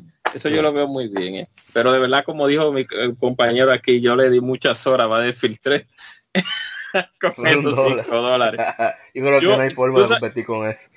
yo pagué a mí me regalaron la Call of, Du- Call of Duty Ghost porque nosotros teníamos un clan Sí. fueron uno de los 60 dólares más mal dados de toda, toda la vida. Ay, qué fuerte. Carlos Duty PC, después de la 4. Ay, no. Es que es el problema. Un juego que salió mal desarrollado. O sea, por, tú podías tener el- los mejores componentes. Porque eso yo lo veía en los comentarios eh, en, en Steam y comentarios en otro grupo. Tú podías tener los mejores componentes en ese tiempo en tu computadora. Mejor procesador, memoria, eh, eh, eh, latencia de memoria RAM y hercios buena, eh, tarjeta gráfica eh, buena, eh, un board, un board eh, eh, eh, bueno. eh, y. SSD y disco duro y ni así ah y los drivers actualizados para el juego y ni así el juego corría bien ni así. Tú tenías que ponerle en gráficas de calidad baja para tú poder hacer que ese juego corriera bien. Ustedes saben lo que es. Y, y tú das 60 dólares por un por un juego así. O sea uno tiene que pensar en estos tiempos de que es uno que está dando su dinero de que no le están haciendo un favor. No un favor que la compañía no está haciendo a nosotros. El cuarto. Cuarto. Está dando su dinero por un producto, por un producto que, que tiene un desarrollo. O sea, la gente que dieron su dinero por No Man's Sky, por eso fue que pidieron que le devolvieran su dinero, porque vemos ese tráiler que como esperanzador en el E3 del año pasado, del No, no, antepasado, no, 2015, me- 2015, del 2015, 2015. 2015, 2014 estamos Exacto. haciendo eso. y cuando vemos el, pro- el producto final, tú te quedas como, ¿y, entonces, ¿y qué fue? ¿Qué fue lo- ¿Y qué fue lo que pasó? Y Sony fue peor en cierto punto. Yo no sé si después ya aflojaron. Que Sony dijo, "Mm, mm, usted dio dinero por su clavo, usted no, aquí no se le va a devolver su cuarto. Por eso es que bueno uno antes de comprar, hay una página que se llama Before, Before You Buy. Yo no sé si ustedes la han Sí, visto sí. Sí, muy cuando- buen canal, muy bueno. Exacto. Cuando va a salir un juego, tú dices, espérate, antes de tú está tu cuarto. Esto es, lo, eh, eh, esto es lo que te va a presentar. ¿verdad? Por eso Porque que es que ya no se Es tan puede. importante que las empresas entiendan que deben lanzar demos para si tu juego, si tu producto de verdad es bueno, el demo ayuda a convencer a la gente. Lo digo por ejemplo con Nioh. Claro. Nioh vendió más de un millón de copias por ese beta y el, el alfa y el beta. Que Alfa, gente- beta, gama, todo. Ellos tiraron mucho, Sí. muchas versiones de los demos. Yakuza 6 le fue súper bien de este lado del mundo, casi a nivel de Japón en venta. Y ellos lanzaron su demo meses antes. Como dos, dos o tres meses, dos meses antes. Y a pesar de salir con God of War, vendió su- yo pensaba que no iba a vender nada, yo creía que eso iba a ser un desastre. Y vendió súper bien. ¿Por qué? Porque convencieron a la gente con el demo. No, gente- acuérdate que con el demo hubo un problema. sí, que mucha gente lo, lo, lo consiguió gratis aquí en América. Sí, pero, Y como pero quiera lo lo compraron. Y como quiera lo compraron. Fue la más vendida. No, es- ¿Eh? Un ejemplo, mire, entonces, eh, el- el- eh, lo que el costo de producción a veces también en cierto punto eh, para nosotros no, eh, no es relativo, claro, para las industrias sí, porque ustedes ven los casos como eh, GTA 5, que el Sí. costo de producción siempre se eleva a un cuasi A 100 por ciento más alto de lo que debe de ser. Y como Sí. quiera te lo venden en 60 dólares. Ya después de ahí, si tú quieres eh, No, claro, comprar, eh, pero- exacto. Pero es que su proyección de venta, ellos saben que es una inversión. Exacto. O sea, no un- Eh. ni siquiera un riesgo casi. Es una inversión Exacto. segura. Una inversión pero- segura, exacto. Pero Por también suerte, la- porque- empresas deben ubicarse de que usted no tiene que gastar 30, 40 millones de dólares para hacer un juego decente. Usted no tiene que acabar Exacto. buscar actores de. Hollywood para que, para que le haga voces. Usted no tiene que buscar Steam para que le haga un juego como hizo un indie. que, todo el dinero del juego. A. ¿Verdad, Tomb Raider? ¿Verdad, Tomb Raider? Oh, Ay. Sí. Ya- Déjame yo irme. Ustedes fueron Nier, Nier Automata. Es, un buen ejemplo. Sí. Demo- el demo ayudó pila. También. El demo, No, y ellos no gastaron tanto dinero. El demo y el, y el, buenos pana- y no son tan y el panal. Demo. No, de Lo- Nier Automata. La, la mitad del prólogo. Sí. Lo fuerte de Tomb Raider es que se va ese dineral haciendo el juego en Cabello. publicidad Cabello. y escogen unas fechas para lanzarlo. Una fecha asesina. Asesina, asesina. No, y que viene pirañas. entonces, viene entonces el productor del juego a decir que, que eso no le preocupa. A ese señor yo creo que le mandaron, importa. Le mandaron tres ninjas fue a, a mocharle la cabeza a su casa ese abusador. no, no. O sea, No, no aprendió de la última. Pero no, no, no. Es que, es que la gente debe ubicarse. Entonces, esa es otra. El juego no vende, dicen que no, que la- lo- los costos no, no, no son sustentables. eh, hay, de- debe de subir, pero usted tiene que pensar en absolutamente todo. O sea, el marketing, la fecha de lanzarse. Mira cómo Bandai Namco recogió de una vez. Eh, Code Vein, Code Vein iba a salir en septiembre, Claro. creo yo que era, dijo, Claro, pero espérate, estos tigres, no, no, no, no, retirada, por la derecha. No, Claro. Hay que ser inteligente. Ah, bueno, mira. Exacto. exacto. Amaury, Amaury, yo no sé si ese era el, este, este era el artículo que estaba leyendo de la página de IGN, Ajá. eh, que fue un artículo que salió en octubre, octubre 15 del 2013. Ah, lo pueden buscar a nuestros oyentes así mismo. eh, el The Real Cost of Gaming. Inflation Time and Purchasing, Purchasing Power. Así mismo sale. Donde ahí le explican exactamente el por qué las consolas eh, en, los tiempos antiguos y en los actuales, eh, con la inflación y la fluctuación eh, de lo que tiene que ver con el mercado, pues ahora mismo costarían el doble o, casi un cuarto más de lo que costaban en tiempos atrás, e igual con los juegos. O sea que pueden buscar información ahí de lo que estamos hablando aquí también y empaparse un poquito más también, que ahí es, es muy interesante el artículo. Eh, olvídense de que IGN que lo publicó y dele falla. Sí. No un review, no un review, se puede leer. Sí, sí, se fue. Pero el precio, o sea, ahora por ejemplo con la distribución digital, más empresas podrían aprovechar ese espacio para lanzar juegos pequeños como están haciendo los indies. Exacto. Y, Claro. y sacaría muchísimo más provecho a, a estudios, por ejemplo, algún, ¿cómo se dice? Interno que tenga nuevo, que tenga una idea. Ok, vamos, vamos a atacar este experimento.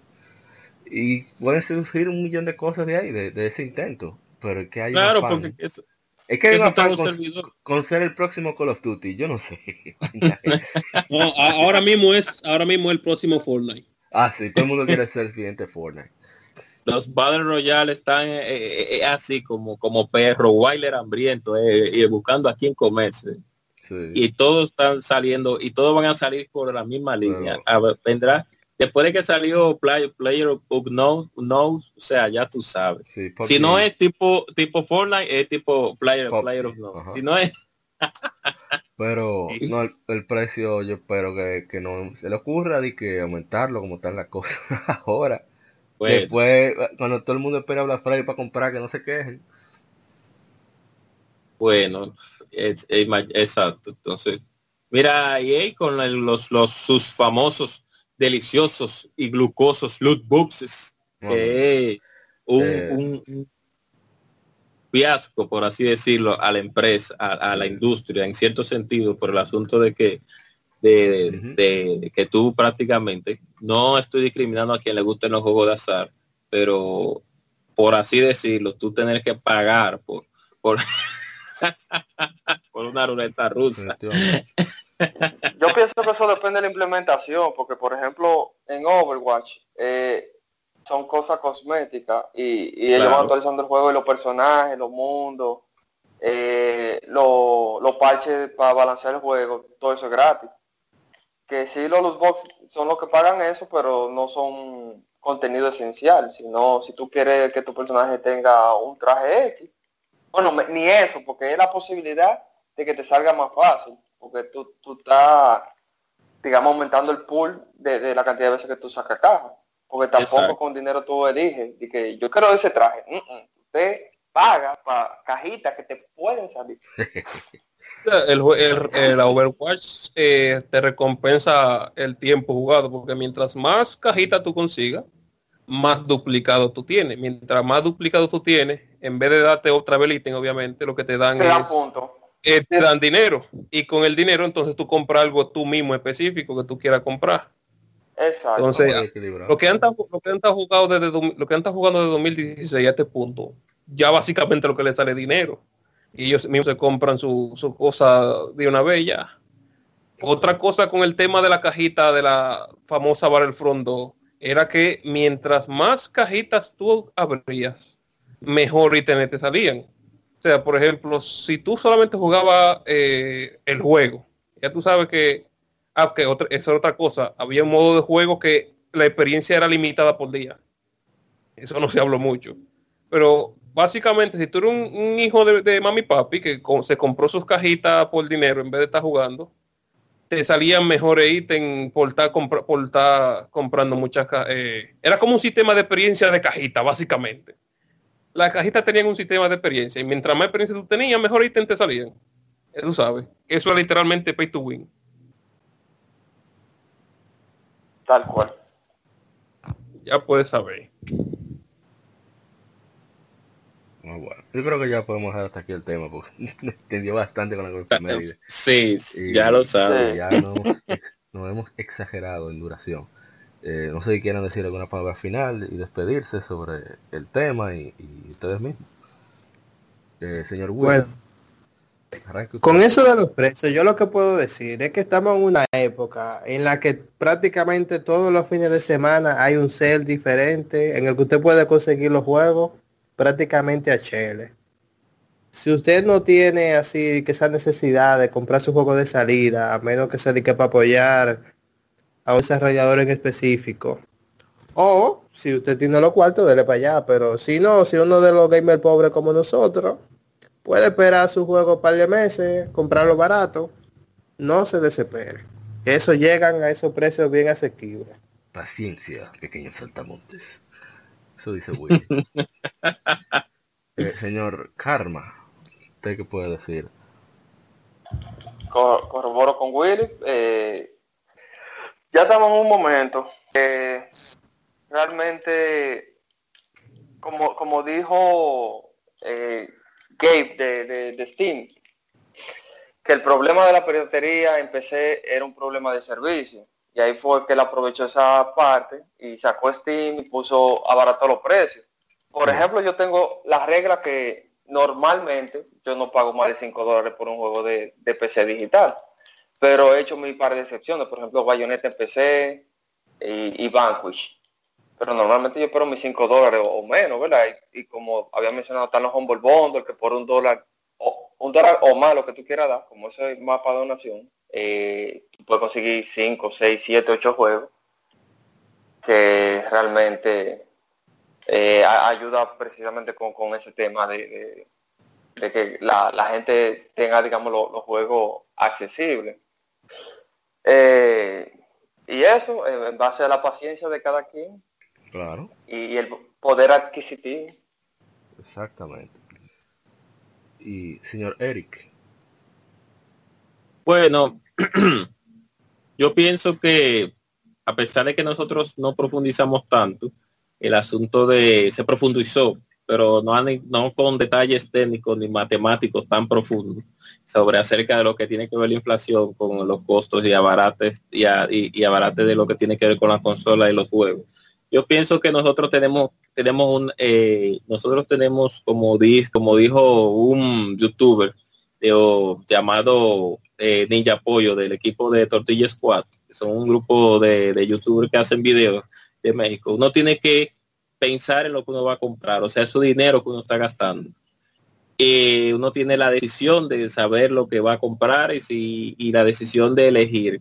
Nosotros como usuarios, como personas que estamos dando nuestro dinero, deben de respetarnos el, el- el- la, la forma en que nosotros eh, demandemos la- el, el precio justo por un juego. O sea, no podemos darnos el lujo de estar dando 60, 70 dólares por unos juegos que están mal desarrollados, juegos que no traen contenido aceptable y ni siquiera contenido descargable.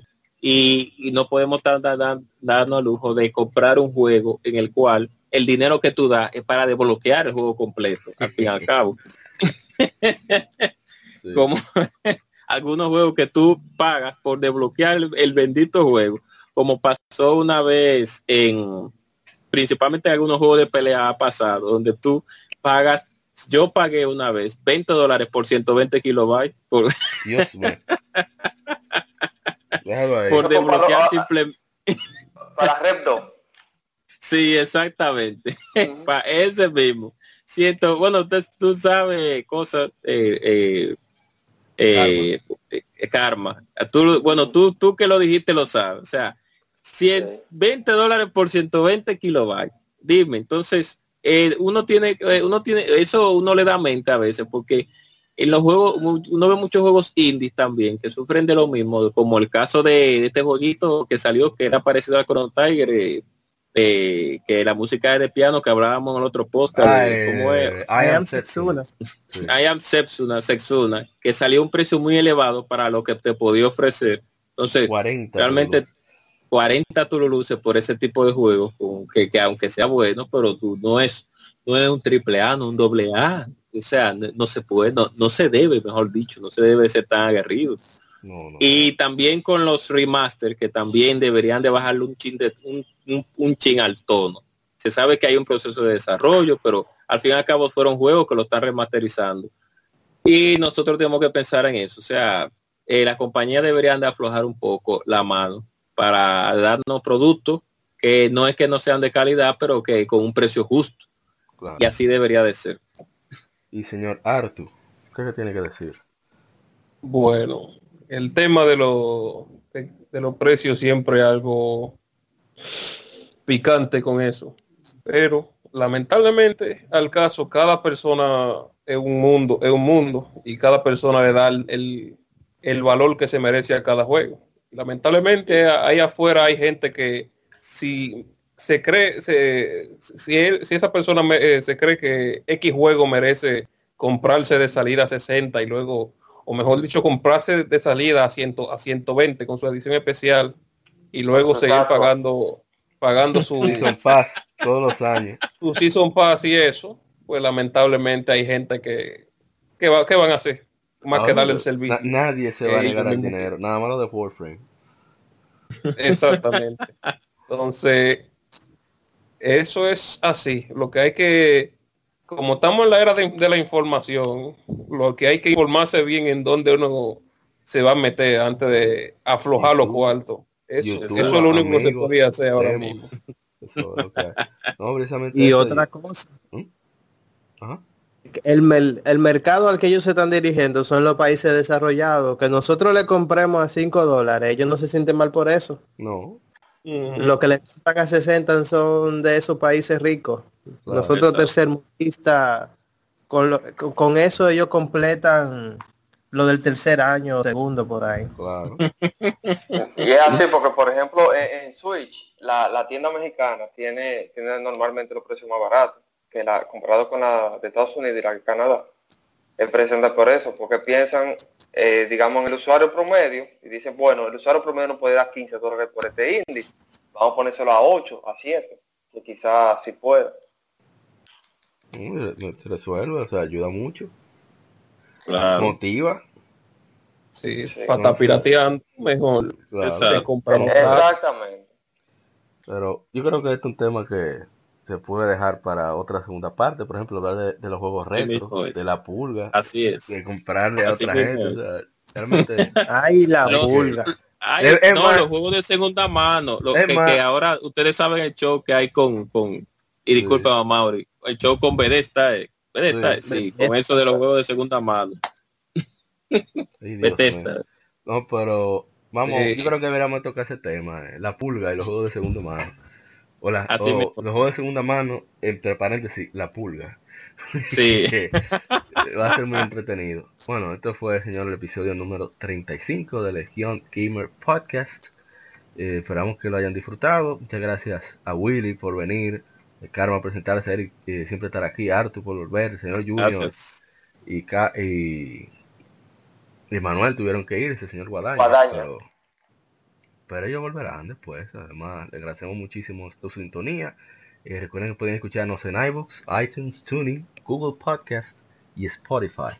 Eh, saluda a toda esa gente que nos oiga, Hyrule Fantasy, Game Over XP, la gente de RD Gamers, eh, Ronald Hotel, Spinner, Race Entertainment, Tech Games, etcétera, etcétera. Eh, esperamos que nos acompañen en una próxima ocasión. Y somos Legión, somos gamers, Legión Gamer Podcast, el gaming nos une. Nos vemos. Bye bye. Escuchaste Somos Legión. Somos gamers. Legión Gamer Podcast. El gaming nos une. Las informaciones más interesantes de la semana. Fechas importantes de la industria. Curiosidades y más.